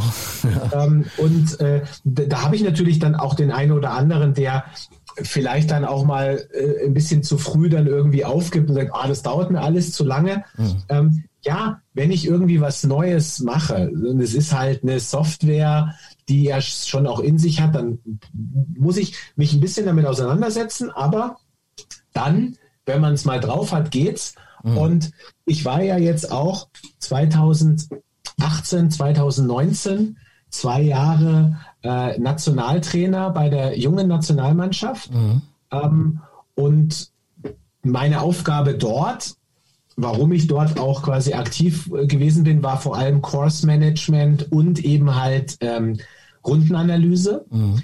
Und mit den Spielern, die haben alle dann die App benutzt. Und da habe ich das dann erlebt, wie das jemand macht, der halt, wenn die das eben halt regelmäßig machen, das mhm. hat teilweise keine, keine drei Minuten mhm. gedauert und dann war die Runde nachbereitet. Genau, ja? perfekt. Ja. Ähm, ja. Du hast alle Daten. Das, mhm, genau. Und für uns war das halt brutalst wichtig, mhm. weil, sage ich mal, in dem, in diesem Bereich, ja, wo es jetzt wirklich um, um so, so, so Leistungssportentwicklung geht, da brauchst du dann diese Daten, mhm. weil du musst auch den, den, den, den Fortschritt irgendwie messen von den Trainingsmaßnahmen. Mhm. Und diese Strokes Gained Daten liefern dir die Möglichkeit, weil es ja bis in den Hundertstelbereich angezeigt wird, ja, festzustellen, ob du wirklich in dem Bereich, den du übst, besser wirst. Genau, ja. und dann noch einen Schritt vorher, du siehst natürlich auch als Amateur ganz genau, wo du Schläge verlierst und äh, an welchen Bereichen deines Spiels du dann halt arbeiten musst ne, und trainierst. Und dann siehst du natürlich im Umkehrschluss später, äh, wie effizient du trainierst. Also selbst als Amateur jetzt und als äh, ja, Hobbygolfer, ne, der ambitioniert ist. Also das finde ich finde ich klasse. Und, und, auch gerade so dieses äh, Setzen dann auch, was ich auch äh, natürlich mache, dass man natürlich sich auch vergleichen kann ähm, mit verschiedenen Spielern, also verschiedener Spielstärken, ne? sich jetzt auch mal gucken kann, wie wie stehe ich denn äh, im Vergleich zu einem Scratch-Golfer dabei? Gut, jetzt bin ich, äh, ich sage jetzt mal Handicap äh, 9, 8, 9 rum, aber mal zu sehen, ne? wo wo sind denn da die Unterschiede? Und ich, wie gesagt, ähm, ja, für mich ist das toll auch und, und zu wissen, ähm, okay, ich muss jetzt da und da, äh, muss ich jetzt mal Gas geben, ein bisschen mehr äh, äh, effizient dran arbeiten ne, im Training. Ja, und es ist, ich meine, ich bin jetzt seit 29 Jahren Trainer mhm. und natürlich gibt es äh, Golfspieler, für die, denen bringt es nichts, weil mhm. das sind reine, sag ich mal, Genussgolfer. Okay. Ja. Aber der Großteil will doch irgendwie ein bisschen besser werden und wir ärgern uns doch alle, ja, auch immer darüber, wenn wir eben halt mal nicht gut spielen oder wenn wir mal irgendwie nicht vorwärts kommen oder wenn unsere Ergebnisse nicht passen. Also ich bin ja, ich spiele selber gerne Golf und ich mhm. spiele auch relativ viel Golf. Mhm. Ja. Und auch ich habe äh, die Notwendigkeit, mir tatsächlich nochmal anzuschauen, okay, wo stehe ich jetzt, wo sind meine äh, Stärken, meine Schwächen und selbst wenn es nur die Kontrolle ist, wie weit ich meine Schläger schlage, mhm. ja, auf mhm. dem Platz, mhm. ja, also wohlgemerkt, weil auf der Range kann ich es ja vielleicht äh, messen. Also ich besitze jetzt auch so ein GC Quad und so natürlich zum, mhm. zum, zum Gucken. Mhm. Aber wenn, wenn, man das nicht hat, kann man ja auf der Range an den Schildern das Schildern, schon sehen. Genau. Aber mit der Vor-App kriegst du dann natürlich auch die Schlaglängen auf dem Platz. Mhm. Und ich kann es teilweise wirklich nicht verstehen, wenn man so ganz unstrukturiert an die Verbesserung seines Spiels rangeht, weil ich sehe das so oft, die Menschen vergeuden so viel Zeit mhm. mit sinnlosem Training, mhm. weil, weißt du, es gibt ja sozusagen die Illusion des, die, die, die Illusion of Learning, die Illusion, was gelernt zu haben, besteht darin, dass ich mich mit etwas beschäftige, was ich schon kann, mhm. ja, mhm. und dann danach denke, ui toll, ich habe super geübt, ja, mhm. und es hat auch alles gut geklappt, aber die Dinge, die ich nicht kann, kann die habe ich nicht geübt, weil die mir natürlich kein gutes Gefühl geben, mhm. ja, so.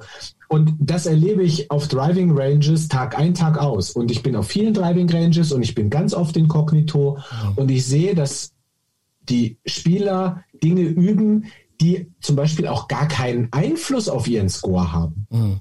Ja? Mhm. Ähm, also da werden Sachen geübt, die braucht derjenige gar nicht zu üben. Also wenn ich jemanden sehe, der ein Eisen 6 vom Boden übt, mhm. ja, und ich ihn dann frage, was hast denn du für ein Handicap? Dann sagt er ja, äh, Handicap äh, 25. Dann denke ich, ja, aber weißt du, wie viel Eisen 6 du auf der Runde hast? Mhm. Wahrscheinlich gar keins. Ja, ein, Oder zwei. Ja, ja, ja, absolut. Aber du hast, du, du musst 14 Mal mit dem Driver abschlagen, mhm. ja. Und die, das musst du können. Du hast einen Haufen Transportschläge und du hast saumäßig viele Putts. Mhm. Mhm. Und bei, bei Vor wird ja alles erm ermittelt. Also wenn du deine Putts gut editierst und gut positionierst, dann siehst du auch ganz genau, in welchen Längenbereichen du eben halt Stärken und Schwächen hast. Mhm. Und auch das ist total hilfreich, weil beim Putten kannst du ja auch so viel Zeit verschwenden, wenn du das Falsche übst. Mhm. Absolut, ja. ja. Und äh, das ist etwas, da, wenn, wir jetzt wieder einen Bogen ein bisschen zurück zu den Trainer, was hat sich bei, dem, bei der Unterrichtsphilosophie geändert? Da ist es natürlich total toll, dass jetzt heutzutage immer mehr Trainer äh, mit ihren Spielern auch mal auf den Platz gehen ja. und sich das Spiel ihrer Spieler da anschauen. Ich mache das nur, also wenn mit mir jemand trainiert, ich mache mit niemandem etwas, den ich nicht vorher habe spielen sehen. Ja. Und das mache ich schon seit 13 Jahren so. Also bevor ich die App hatte, war das auch schon immer so, dass ich, wenn jemand zu mir eine, eine Trainerstunde gebucht hat, dann habe ich immer gesagt, okay, wir gehen auf den Platz. Dann haben die ganz blöd geschaut, weil die dann dachten, hä, wie? Aber äh, dann das ist ja jetzt so Geld zum Fenster rausgeschmissen, wenn wir jetzt zusammen auf den Platz gehen. Und ich gesagt, nee, nee, das ist gar nicht Geld zum Fenster rausgeschmissen, sondern ich muss jetzt tatsächlich erst dann mal schauen, wie sie spielen. Mhm. Denn nur dann kann ich ableiten, was wir äh, trainieren sollen, was wir üben sollen oder Ganz was wir genau. üben könnten. Ganz genau. Ja. Da liegt die Wahrheit ja auf dem Platz und äh, ja genau und auch strategische Entscheidungen und so viele wichtige Dinge einfach und und äh, ja das wird den Score dann oder das richtige Training da auf dem Platz, das wird ja den Score ähm, viel viel schneller dann auch ähm, verbessern. Ne? Also ist so einfach meine Erfahrung. Ja, ja, als Absolut. Jetzt, und das, was, gesagt, was, du sagst, das kann ich auch nur, nur bestätigen auch, ähm, dass die meisten, ich sehe die meisten halt auch wirklich Bälle über Bälle eben kloppen, dann am liebsten noch mit dem, dem Lieblingsschläger, ja. der, der, ja. der gut klappt und ähm, wie gesagt, ich wiederhole mich da, das geht ja immer, wenn ich mit Golftrainern einen Podcast mache oder Golflehrern, also ich bin seit Jahren eigentlich am meisten in dem Bereich um 100 Meter, was ich trainiere. Das macht mir aber unwahrscheinlich viel Spaß, also alles Pitchen, Bunker, Chippen, ja. äh, pitchen aus äh, diversen Lagen, schwierigen Lagen und, und gut, wir haben gute Trainingsmöglichkeiten dafür bei uns. Äh, ja, und das, das merke ich aber, das hat sich sofort dann auch ähm, auf das Spiel dann auf dem Platz dann auch positiv umgesetzt und, ähm, und dann kannst du den Score natürlich am schnellsten irgendwo auch ähm, runterkriegen. Ja, und also. Aber manche meine, mögen das vielleicht nicht. Manche, manche mögen das nicht. Ich kenne auch welche, die, die mögen gar nicht trainieren und, oder Bunker. Ich sehe halt auch wirklich echt selten oder ja, nicht oft Spieler dann im Bunker halt. Ne? Wobei, ähm, ich hatte früher auch Angst vor Bunker. Also das war so. Aber ähm, wenn man sich da wirklich regelmäßig mit, äh, mit beschäftigt, macht das dann auch richtig Spaß dann über die Zeit. Ne? Und auch verschiedene Varianten, dann verschiedene Bunkerschläge zu trainieren. Ja, ist meine ja. Meinung. Ja, ich stimme dir dazu. Also ist, äh, tatsächlich, ich habe auch schon äh, natürlich zu, zu Freunden, Bekannten auch gesagt, ähm, üb lieber nicht, geh nur spielen, weil mhm. wenn du Quatsch übst oder nur Mist übst, dann bringt es ja auch nichts. Mhm. Dann ist die Zeit besser investiert in eine Runde, weil auf der Runde ist quasi, bist du immer sehr gefordert. Also mhm. Golfrunden machen einen schon mal immer besser. Mhm. Ja. Mhm. So, ähm, sie sind nur nicht so zeitlich effizient, weil es halt so lang dauert. Deswegen mhm. ist die Training, das, das, der Trainingsbereich ja auch da. Aber jemand, der eben halt nicht das Richtige trainiert, der vergeudet in meinen Augen seine Zeit. Der kann, der kann gleich äh, spielen. Mhm. Das wäre dann besser. Mhm. Manchmal geht's dann ja auch besser. Es gibt ja manche, die sagen ja auch, ähm, ja, wenn ich direkt gleich losspiele, Kaltstarter spiele ich viel besser. Mhm. Ähm, auch das stimmt bei manchen, weil ähm, also das, das, weil man kommt ja, wenn man so übt, kommen manche in so einen Bastelmodus. Mhm, ja, gefährlich. Ja, da kommt der, der, erste Slice und dann kommt sofort die Maßnahmen mhm, dagegen. Mhm, mh, ja, mh. und ähm, also ich habe jetzt, ich habe das, ich habe ja gesagt, ich spiele, ich spiele ja, ich spiele viel Golf. Ich habe auch äh, wirklich das Glück, dass meine Lebensgefährtin auch eine begeisterte Golfspielerin ist. Mhm. Entsprechend spielen wir viel zusammen. Mhm. Und bei ihr war das zum Beispiel auch so, dass sie immer sagte, ja, sie muss eine Stunde vorher, bevor sie quasi eben halt Abschlag hat, muss sie auf die Range und sich einspielen. Mhm. Und da habe ich ihr natürlich das jetzt erst einmal so gelassen, habe sie da ihre Stunde warm spielen lassen. Mhm. Aber irgendwann mal kam man so eine Situation, wo es halt auch mal zeitlich knapp war und wo wir halt mal gleich losgespielt haben, so ein Kaltstart. Mhm.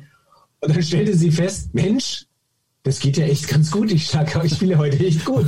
Ich war ja Zeit jetzt. Ja, weil du, wenn du halt eine Stunde Bälle schlägst vorher, mhm. halt irgendwann mal anfängst, ein bisschen an deiner Technik rumzubasteln und dann mhm. tauchst du immer tiefer ein mit deinen Gedanken in deine Technik. Mhm. Ja. Mhm. Und dann gehst du auf den Platz und dann bist du noch im Trainingsmodus oder obwohl du spielst. Mhm. Und wenn du gleich los spielst, bist du gleich im Spielmodus. Mhm. mhm. Und seitdem machen wir das tatsächlich so, dass wir das ganz klar trennen. Also, dass wir wirklich sagen, ähm, heute ist Training, mhm. ja. Da kann es auch sein, dass wir spielen gehen, mhm. aber dann ist auch das Spielen auf dem Platz Training. Also das heißt, da wird auch ein zweiter Ball geschlagen mhm. oder wird er auch mal woanders hingelegt und so.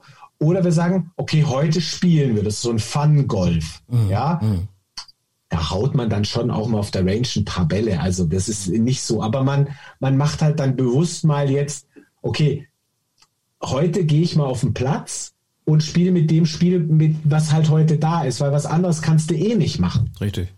Und das ja. verändert sich ja auch, wie wir wissen, äh, auch bei jedem Golfer, auch bei den Profis. Man muss halt dann mit dem Schwung, den man gerade an dem Tag hat, äh, leben ne? und, und das akzeptieren. Ja. Und wenn du da, wie gesagt, dran rumschraubst, dann ja, dann bist du da in so einem Rabbit Hole drin oder so eine Abwärtsspirale. Das kann dann ganz böse enden. Ne?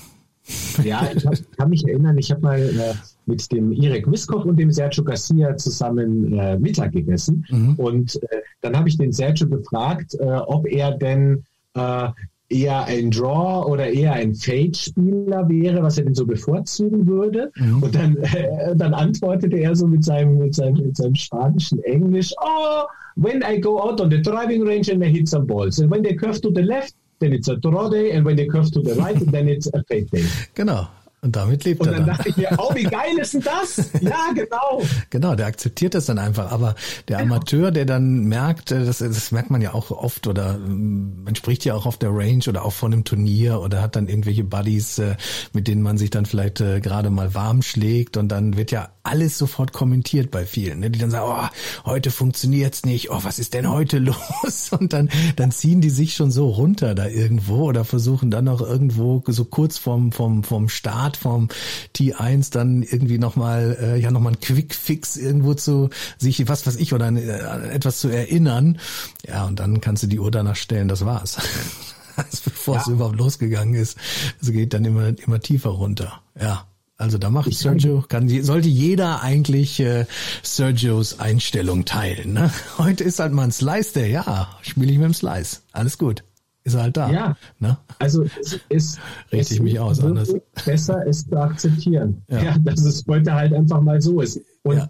an Tagen, an denen man äh, ja merkt, dass es heute vielleicht jetzt nicht der größte Tag, der beste Tag wird, ja. Mhm. Das ist, finde ich, auch eine Leistung, wenn man dann an so einem Tag sein Spiel zusammenhalten kann. Genau. Und ja. ich glaube, viele Golfer können gar nicht, äh, können es gar nicht wertschätzen, dass auch mal, jetzt mal in Stableford-Punkten ausgedrückt, dass auch mal 28 Punkte oder 30 Punkte auch mal ein gutes Ergebnis sein kann. Mhm. Weil wenn man jetzt zum Beispiel mal seinen Driver nicht unter Kontrolle hat an so einem Tag, mhm. ja, oder irgendwas einen im, im Stich lässt mhm. und man trotzdem dann noch sein Ding durchzieht und, mhm. und konzentriert bis zum Ende spielt, das ist doch eine tolle Leistung. Es muss doch nicht immer 45 Punkte sein.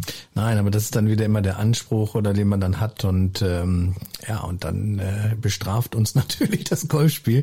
Also wenn man nur die nackte blanke Stableford-Zahl dann da irgendwo sieht und oder bewertet, absolut. Ja. Also man sollte dann ja. wirklich äh, den Tag einfach nehmen und gucken, ja, dass man irgendwie über die Runden kommt. Das ist nicht leicht, ganz klar, ähm, aber das ist ja auch irgendwo so ein bisschen die Herausforderung und dieses dieses faszinierende am Golf, weil ja der Körper, wir leben und äh, jeder Tag ist anders und man fühlt sich anders und, und äh, dementsprechend dynamisch ist das Ganze halt auch. Und wir spielen in der Natur, auch das ist, sind immer andere Voraussetzungen. Das ist halt das Schöne. Und, und das ist nicht wie in der Formel 1, so dass man hier nur unter Laborbedingungen, sage ich jetzt mal, abschlägt. Äh, wir haben ja auch immer andere Lagen. Ne? Wir, wir werden ja nie außer am Tee zweimal die gleiche Lage irgendwie auf dem Platz bekommen. Ne? Ja, ja, also selbst wenn wir den Platz schon hundertmal gespielt haben. ja, das wird immer wieder äh, und sei es auch nur von den von den Witterungsbedingungen und so weiter. Und es ist halt immer die Herausforderung, weil es klar eher sind, wir werden ja immer gefordert und natürlich gibt's mal Tage, da wird man extrem gefordert oder hat das Gefühl, man, man wird nur gefordert, man hat nur Problemlösung, aber wenn man die dann löst oder am Ende der der 18 noch sagen kann, ich habe die jetzt gut im Griff gehabt, trotzdem, egal wie wie jetzt der Score war, ist es auch ein Mehrwert, ne? Ja, Absolut. Zu der Fonds-App nochmal, ähm, klar, die ähm, hattest du ja gesagt, die ähm, wird ja immer weiterentwickelt und, und klar, ihr seid, seid ihr da jetzt schon am Ende oder ist da noch, ähm, gut, Updates gibt es ja immer irgendwie mal klar, kleine äh, Twitches, hätte ich bald gesagt, Tweaks äh, oder, oder wie, wie ist da so die Planung von, von eurer Seite? Also das, das Ideenbuch ist prall gefüllt und ich habe noch echt super, super viele tolle Ideen, mhm. ähm, was wir da quasi äh, rein äh, machen wollen auch. Mhm. Wir sind jetzt ja äh, tatsächlich launchen äh, jetzt in USA mit unserem neuen Vertriebspartner Foresight Sports. Mhm. Das ist jetzt eine tolle Challenge, weil äh, wir eben halt den äh, US-Markt jetzt so noch nicht tatsächlich attackiert haben mhm. äh, und da jetzt ja auch natürlich total gespannt sind. Jetzt letztes Jahr sollte es eigentlich schon losgehen, dann war es jetzt Corona-bedingt verschoben. Mhm. So und jetzt sind wir da dran. Da kommen jetzt natürlich erst einmal so lustige Anpassungen, die vor allem viel mit dem amerikanischen Markt zu tun haben, mhm. weil wir natürlich der amerikanische Golfer auch ein bisschen anders ist als der mitteleuropäische mhm. und ähm, da müssen ein paar Dinge äh, äh, verändert werden. Es sind Kleinigkeiten, aber vielleicht wird es der eine oder andere merken, wenn dann die Buttons irgendwie dann anders aussehen oder an einer anderen Stelle sind. Mhm. Ähm, ansonsten arbeiten wir tatsächlich äh, an einem äh, ja, ich nenne es jetzt mal so ein bisschen Strategieteil. Also, dass man so, man kann ja jetzt schon seine Runde mit der App planen. Mhm. Wenn man jetzt quasi nicht Playgolf macht, sondern Edit Rounds und man eine neue Runde erstellt, so eine Fantasierunde, mhm. dann kann man ja äh, mit einem Zielscore, den kann man da eingeben und dann kann man ja mal Bahn für Bahn schon mal gucken, wo kann man da so hinschlagen und wie weit ist es bis dahin. Und dann wird ja auch der entsprechende Schläger angezeigt, den man ja dafür dann bräuchte. Mhm. Ja, das ist das, was wir ja jetzt schon haben. Ähm, und das soll noch gefüttert werden mit den äh, historischen Daten, so dass ich so ein bisschen so meine mein Shot-Pattern habe, also meine Streuungen da drauf. Mhm. Ähm, ich hoffe, dass wir das äh, über den Sommer ähm, hinbekommen. Das hat auch ganz viel mit Tests zu tun. Deswegen manche User sind immer enttäuscht, wenn irgendwas lange dauert. Aber das äh, Problem ist immer, man, man hat eine Idee, dann wird die umgesetzt und dann muss es getestet werden. Mhm. Und diese Tests dauern länger, als man sich das manchmal mhm. äh, selber wünscht. Mhm. Ja, aber es soll ja dann ja auch eben gut sein. Mhm. Ähm, also das ist was, was wir, äh, was wir äh, auf der auf der Timeline haben. Dann neue Scorekarte soll kommen, so dass man auch quasi äh, mehr Leute zählen kann. Äh, das World Handicap World soll Handicap integriert werden. Mhm, genau. Mhm. Ähm, was gar nicht so leicht ist, weil das World Handicap System natürlich zwar man kann es einfach erklären, aber mhm. im Detail ist es äh, schon wieder ein ganz schöner Hammer. Mhm. Und dadurch, dass es bei, an den jeweiligen Runden ja eben auch noch immer noch so ein Course-Rating, Korrekturwert und so gibt, mhm. ja, was früher dieses CBA war, CBA. Mhm. Äh, kann man diesen Score-Differential tatsächlich, äh, also wir können den gar nicht ko korrekt ausrechnen. Mhm. Ähm, was wir aber machen werden, wir werden eben halt einfach eine World Handicap nahe Berechnung der Spielstärke eben bieten, mhm. was wir, glaube ich, was auch ausreicht, ähm, weil ja doch jeder sein Handicap jetzt dann ja online auch sowieso abfragen kann. Mhm. Ähm, mhm. Also das sind so die Dinge und geht immer weiter, genau, immer weitere Entwicklung. Wie viele Leute seid ihr da jetzt, ähm, die an der App arbeiten? Also wir haben äh, drei Entwickler, mhm. vier, nee, vier Entwickler.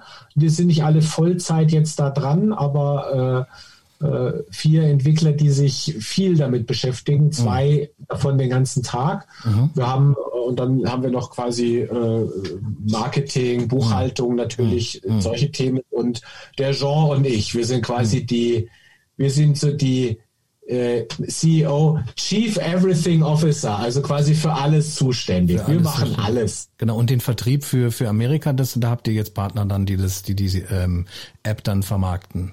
Genau, Foresight Sports, so, das ist quasi der, genau. der Trackman-Mitbewerber. Ja, genau, genau. Wir haben einen, Launch-Monitor, der mhm. extremst erfolgreich ist. Mhm. Also Foresight Sports ist in Amerika deutlich größer als Trackman. Das mhm. Gerät ist auch deutlich beliebter als der Trackman. Man sieht jetzt ja auch auf der Tour immer mhm. mehr, diese kleinen Quads, die vor den Spielern stehen. Stimmt. Äh, Bei Phil Mickelson auch gesehen. vor kurzem. Ja. ja. Ja, mhm. es geht, der Trend geht tatsächlich auch dahin mhm. und die haben äh, uns sozusagen unsere Software lizenziert und vertreiben die weltweit. Mhm. Allerdings machen der Jean und ich den Vertrieb in Deutschland, Österreich und der Schweiz immer noch selber, mhm. weil wir natürlich auch einfach äh, die Sprache sprechen und weil mhm. wir da einfach auch schon viele ja, Geschäftskontakte haben. Wir sind ja, wir, wir statten ja die Schweizer Nationalmannschaft, die deutsche Nationalmannschaft, alle Landesverbände in Deutschland, alle Schweizer äh, Landesverbände aus. Mhm, mhm. wir haben die beinahe jeden DGL-Club, äh, mhm. der die App nutzt, äh, Challenge Tour Spieler, Pro Golf Tour Spieler. Also mhm. sind da sehr, sehr, sehr breit aufgestellt und das das machen wir natürlich wir dann weiterhin. Und die Zahl der Amateure wächst dann auch, ne? Also die Mitgliederzahl, ne? Also die es nutzen. Ja, ja, ja absolut. Das sind jetzt, wir haben jetzt so um die 5000 mhm. äh, Nutzer in Deutschland. Ja. Und äh, ja, also. Ja, ich werde es auch nochmal verlinken in den Show Notes dann für diejenigen, die dies äh, noch nicht kennen. Äh, wo sie es herbekommen, ist ja für iOS, für Android, ne? Für beide, genau. beide Geräte verfügbar und äh, läuft ja auch über eine Membership, ne? Glaube ich, ne? Genau. genau. Ähm, ja, genau, glaube also glaub ich, weiß ich. ja. Membership, genau. glaube ich. Doch, natürlich weiß ich nee, nee, ja. nee. es. Ist, also es ist quasi so, es, man kann es über die App Stores, kann man es quasi abonnieren genau. oder auf unserem Webshop kann man aber auch äh, Lizenzcodes erwerben, die sich hm. nicht automatisch verlängern. So, das ist ja, ja hm, bei, hm. bei Apple und bei Google äh, so, dass die nur so Abos anbieten, die sich immer automatisch erneuern. Verlängern, ähm, genau. weil die hm. natürlich ja selber davon extrem profitieren. Das weiß, wissen ja vielleicht die meisten Zuhörer gar nicht, dass die äh, sich ja 30 Prozent der Einnahmen mhm. da abknapsen. Mhm. Ja. Mhm. Ähm, und äh, deswegen ist es nicht schlimm, wenn es dann jemand eben halt auch bei uns direkt, über den Webshop. Direkt über den Webshop. Genau, genau. ja, also besser. Ja, machen wir den Link. Kommt der Link dann rein hier in die, in die Show Notes, genau. Ja, 30 Prozent, das ist eine Menge, ne? Mhm. Ja, ja. Ah, ja. Ja, ja. Ja, also ja. da bist du auch da mehr. Also wenn du mit Apple äh, quasi in Kommunikation trittst, dann merkst du gleich, dass du auch mhm. echt ganz wenig wert bist. Mhm. Ähm, also das ist, die sind, sind, sind schon äh, sehr monopolistisch unterwegs. Sehr monopolistisch, ja. ja. Apple halt. Ja, nee, super, wenn wir das in den Show Notes natürlich verlinken kommt können. alles rein, kommt alles rein, Olli. Ja, Mensch, du, genau. Wahnsinn, du bist da busy ohne Ende. Also über mangelnde Arbeit kannst du dich nicht beschweren. Nein, das Nein. kann ich nicht. Das kann ich nicht. Aber Gott sei Dank, es ist wirklich so, ich kann mir meine Arbeit ein bisschen wenigstens einteilen. Mhm. Ja. Und dadurch eben echt auch Golf spielen gehen. Das wäre, ich brenne ein bisschen, ja, weil, ja. weil ich bin ja in Bayern, Golfplätze waren ja zu. Zu, genau. Ja. Mhm. Jetzt und, wieder offen. Ne? Äh, mhm. Jetzt sind die wieder offen. Ich habe aber noch keine Runde gespielt, weil ich noch erst in meinen Trainingsmodus bin. Ich mache immer zuerst so einen Trainingsblock, mhm. ja, mhm. wo ich wieder quasi reinkomme. Ich will nicht dieses auf dem Platz und dann gleich los, sondern ich mache so meine Sachen, die ich so mache im Anfang der Saison, immer mhm. so einmal so durch. Und ähm, jetzt hoffe ich, dass ich nächste Woche ähm, meine erste Golfrunde spielen kann. Ich bin schon sau aufgeregt natürlich. Und deine Lebensgefährtin startet dann mit, äh, Kaltstart, oder ist sie schon unterwegs gewesen? Nein, sie war auch noch nicht unterwegs, ja. aber sie begleitet mich immer zum Training und trainiert auch selber mhm. und die wird dann wahrscheinlich auch äh, einsteigen. Also mit dem ja. besten, mit dem besten Trainer an der Seite, da kann ja nicht schief gehen. Ne? Hast du ja auch also die Rundumbetreuung für sie. Wenn du, wir müssen noch eine Frage stellen, die Frage, die natürlich jetzt am Ende, ja, die du wahrscheinlich sieben Millionen Mal gehört hast und äh, wir haben ja unsere Zuhörerinnen und Zuhörer sind natürlich in erster Linie die Hobbygolfer und Amateure. Ähm, gib mal so einen wertvollen Tipp für die, die besser werden wollen. Das ist jetzt ein Thema, ne? Woran sollen die, woran sollen die Hobbygolfer arbeiten, um sich schnell zu verbessern? Du, das ist ganz witzig, dass diese Frage kommt und ich kann, weiß auch genau, was ich darauf antworten werde, weil ja, das ist und ich habe letztes, vorletztes Jahr, habe ich ein Training durchgeführt mit ein paar Hobbyspielern. Da habe ich mhm. jemandem Gefallen getan und habe ein Training mit Hobbyspielern durchgeführt. Das waren zehn. Und dann gehen wir kurzes Spiel erst, Patten, kurzes Spiel, Chippen, dann gehen wir auf die Range und ich habe die noch nie gesehen vorher. Ich sehe die das erste Mal ja. und dann gucke ich mir so die Reihe an, also gehe da so durch, schaue mir das so an und dann gehe ich zu derjenigen, die, der ich den Gefallen getan habe und gehe so hin und sage so, ja Wahnsinn, sag mal, hat, die, die, die greifen ja den Schläger, wie als wäre es deren Feind. Mhm. Ja, mhm. der hat ja keinen vernünftigen Griff. Okay. Ja. Und dann hat sie quasi dann, haben wir dann so ein bisschen so drüber gesprochen, gesagt, okay, ich muss jetzt eigentlich mit jeder ne, den Griff machen. Und dann na, habe ich das gemacht. Dann sind wir zusammen und haben eben halt mal, und das waren Golfer, die spielten schon teilweise seit zehn Jahren. Und dann habe ich mich hingestellt und gesagt, okay, wir, sorry, wir müssen jetzt mal hier den, wir müssen den Griff mal machen, weil es gibt ein paar Dinge, die bei einem Griff wichtig sind. Mhm. Ja, und wenn die nicht da sind, dann kann das mit diesem Golfschwung nicht funktionieren. Mhm.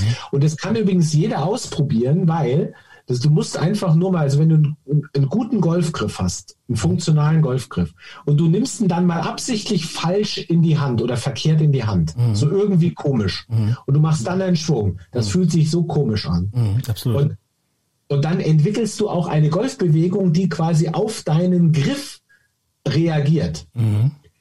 Das bedeutet eigentlich, der beste Tipp wäre, man muss anfangen, seine, man muss immer mit seinem Griff anfangen. Mhm. Auch wenn viele sagen, oh, bloß nicht der Griff. Mhm. Eine Griffverbesserung ist der einfachste, das einfachste Trainingsschritt, weil natürlich fühlt sich das blöd an, aber du musst doch nichts an der Bewegung ändern. Du musst dich nur anders festhalten. Das ist eine reine Willenssache. Mhm. Ja? Mhm. Anders in die Hand nehmen und dann eben halt auch mal 10, 20 Versuche machen. Mhm. Und dann wird, und dann wird's besser. Der Griff ist, das ah, Herzstück der ja. Technik. Ja. Die, und, die Fundamentals, die, die, ah, die ja immer wichtig irre. sind, ja. Also hast du den, dann hatten die den zu sehr in der Hand dann und nicht in den Fingern.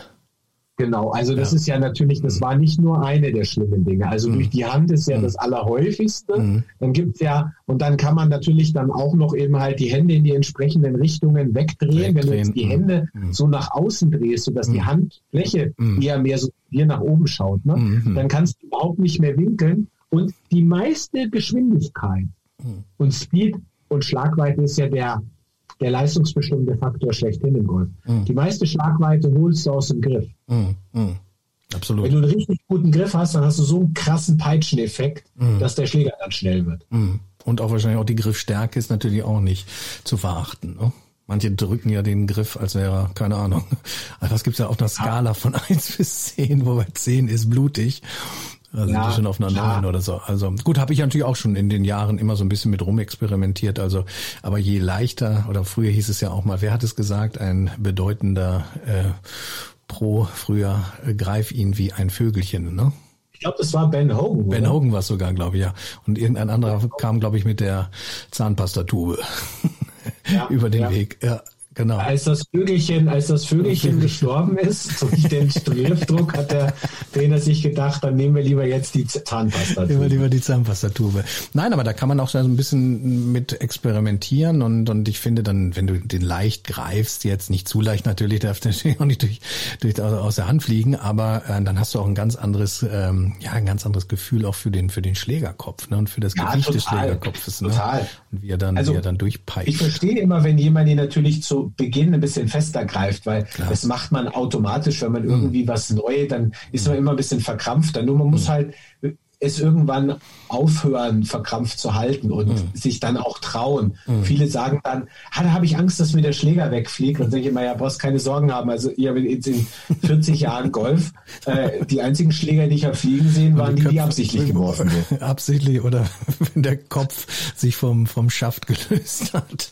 Auch, ja. auch ein geiles Gefühl. Wenn dann einmal, nee, zweimal erlebt, dass dann der, beim Holz dreimal ist mir mal der Kopf gebrochen, äh, der Schlägerkopf. Und das fühlt sich dann gut an dem Treffmoment, wenn der dann schön so auf die Driving Range fliegt und du musst erstmal die Kollegen alle stoppen, dass ich meinen Driverkopf wieder kriege ist gar nicht so leicht, die ja dann da draußen zu finden. Gell? Überhaupt nicht, überhaupt nicht. Also das, war eine Aktion, aber dank der Hilfe der, der ganzen Golf-Buddies waren alle dann am Suchen auf der Driving Range. Und ich glaube, der war dann so, ich glaube, er hat neun Schläger auch gekauft. Das Ding war dann durch. Hätte ich auch liegen lassen können. Ja, da hat man dann immer den Spott, wenn einem der Schläger dann wegfliegt. Oh, der war ja weiter als der ja, Ball. Ganz genau, genau, länger als der, genau, länger als der Ball. Ja, super Mensch, Olli, du, wir könnten noch stundenlang quatschen, äh, aber es macht wirklich unwahrscheinlich Spaß mit dir und äh, wahnsinnig sympathisch, äh, cool auch die Story, wie du zum Golf gekommen bist. Ich lasse das ja immer alles auch mal so ein bisschen auf mich wirken irgendwie geht mir der Hund gerade nicht aus dem Kopf, äh, der, der die ganze Zeit gebrochen hat, um nicht zu sagen gekotzt hat. Aber ähm, ihr wart ja dann nochmal wieder in Bled danach und äh, auch der Hund hat's gedankt, ne? Ja, ja, der hat's da, dem hat's da gefallen. Nein, dem hat's gefallen. Der, der musste nicht mehr so, so lange Auto fahren, ne? Was war denn das für eine. Rasse? Wollte ich die ganze Zeit schon fragen. Das war ein deutscher Wachtelhund, ein Jagdhund. Ach, ein Jagdhund, also ne, ein großer, ja, also ja, ne, recht groß. Ja, ja, ja, ja. schon. Ja, ja.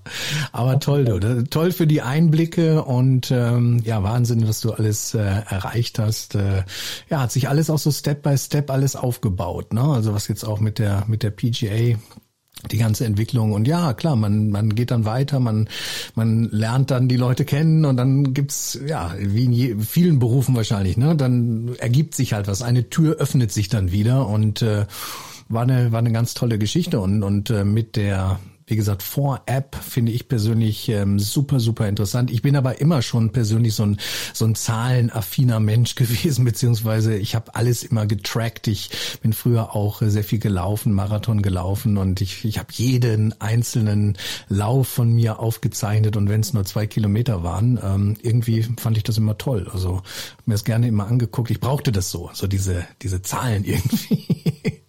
Und, ja. und manche andere finden das jetzt völlig blöd wahrscheinlich sagen, wie du auch schon richtig sagst, sind mehr so Genussspieler oder so und und aber ich finde das finde das klasse und und wie gesagt die App großer Fan davon wird verlinkt, ähm, bin ich auch gespannt auf eure weiteren Entwicklungen. Ja, hat mir sehr viel Spaß gemacht, Olli, heute. Ja, mir auch. War sehr kurzweilig und äh, ich, äh, ich höre äh, deine Podcasts total gerne. Gerade so während so einer Autofahrt ist es immer toll und das sind immer spannende Gäste und äh, bin schon gespannt, wer jetzt dann noch alles dann da bei dir auftritt. Und äh, ja, vielleicht dann in zwei, drei Jahren hören wir uns dann vielleicht dann nochmal. Dann habe ich wieder Neues zu erzählen. Du, absolut. Und ähm, da denke ich mal, kannst du bestimmt wieder viel berichten, weil sich bei dir dann auch wieder so viel ähm, getan hat und, und du neue Informationen hast. Bleib gesund, Olli. Ähm, du und deine Familie, alles Liebe und ähm, ja, vielen, vielen Dank noch einmal. Vielleicht lernen wir uns ja auch mal irgendwann persönlich kennen, wenn du mal in, zufälligerweise in Norddeutschland bist. Ähm, ja, würde ich mich freuen, wenn wir uns mal persönlich kennenlernen würden. Ja, super, würde ich mich auch freuen. Und ich habe ja gehört, du spielst den Green Eagle, das ist ein Golfplatz, der genau. auf meiner äh, Playlist. Bucketlist. Wie heißt das so neudeutsch, ne? Playlist, ja, Playlist, Bucketlist. Bucket ja, und äh, im Juni, im Juni hoffentlich findet ja dann auch die, die Porsche European Open dann wieder statt und ähm, dann zum vierten Mal wollen wir hoffen, dass es stattfindet und wenn es stattfindet, wollen wir auch hoffen mit Zuschauern. Aber gut, das äh, Thema Corona beschäftigt uns ja noch etwas länger, leider. Ja, wollen wir mal hoffen. Bleib du auch gesund und Danke. dann noch weiterhin viel Erfolg und hab eine gute Saison. Danke dir, Olli. Und bis hoffentlich bald. Bis bald. Ciao, Olli. Ciao. Ciao, Servus. Tschüss. Das war Oliver Neumann. Hoffe, euch hat die Podcast-Folge gefallen. Falls ja, lasst doch bitte eine 5-Sterne-Bewertung auf Apple Podcasts. Würde ich mich sehr darüber freuen. Ansonsten sage ich äh, ciao ciao und bis zur nächsten Woche. Shank.com Euer Golf-Podcast.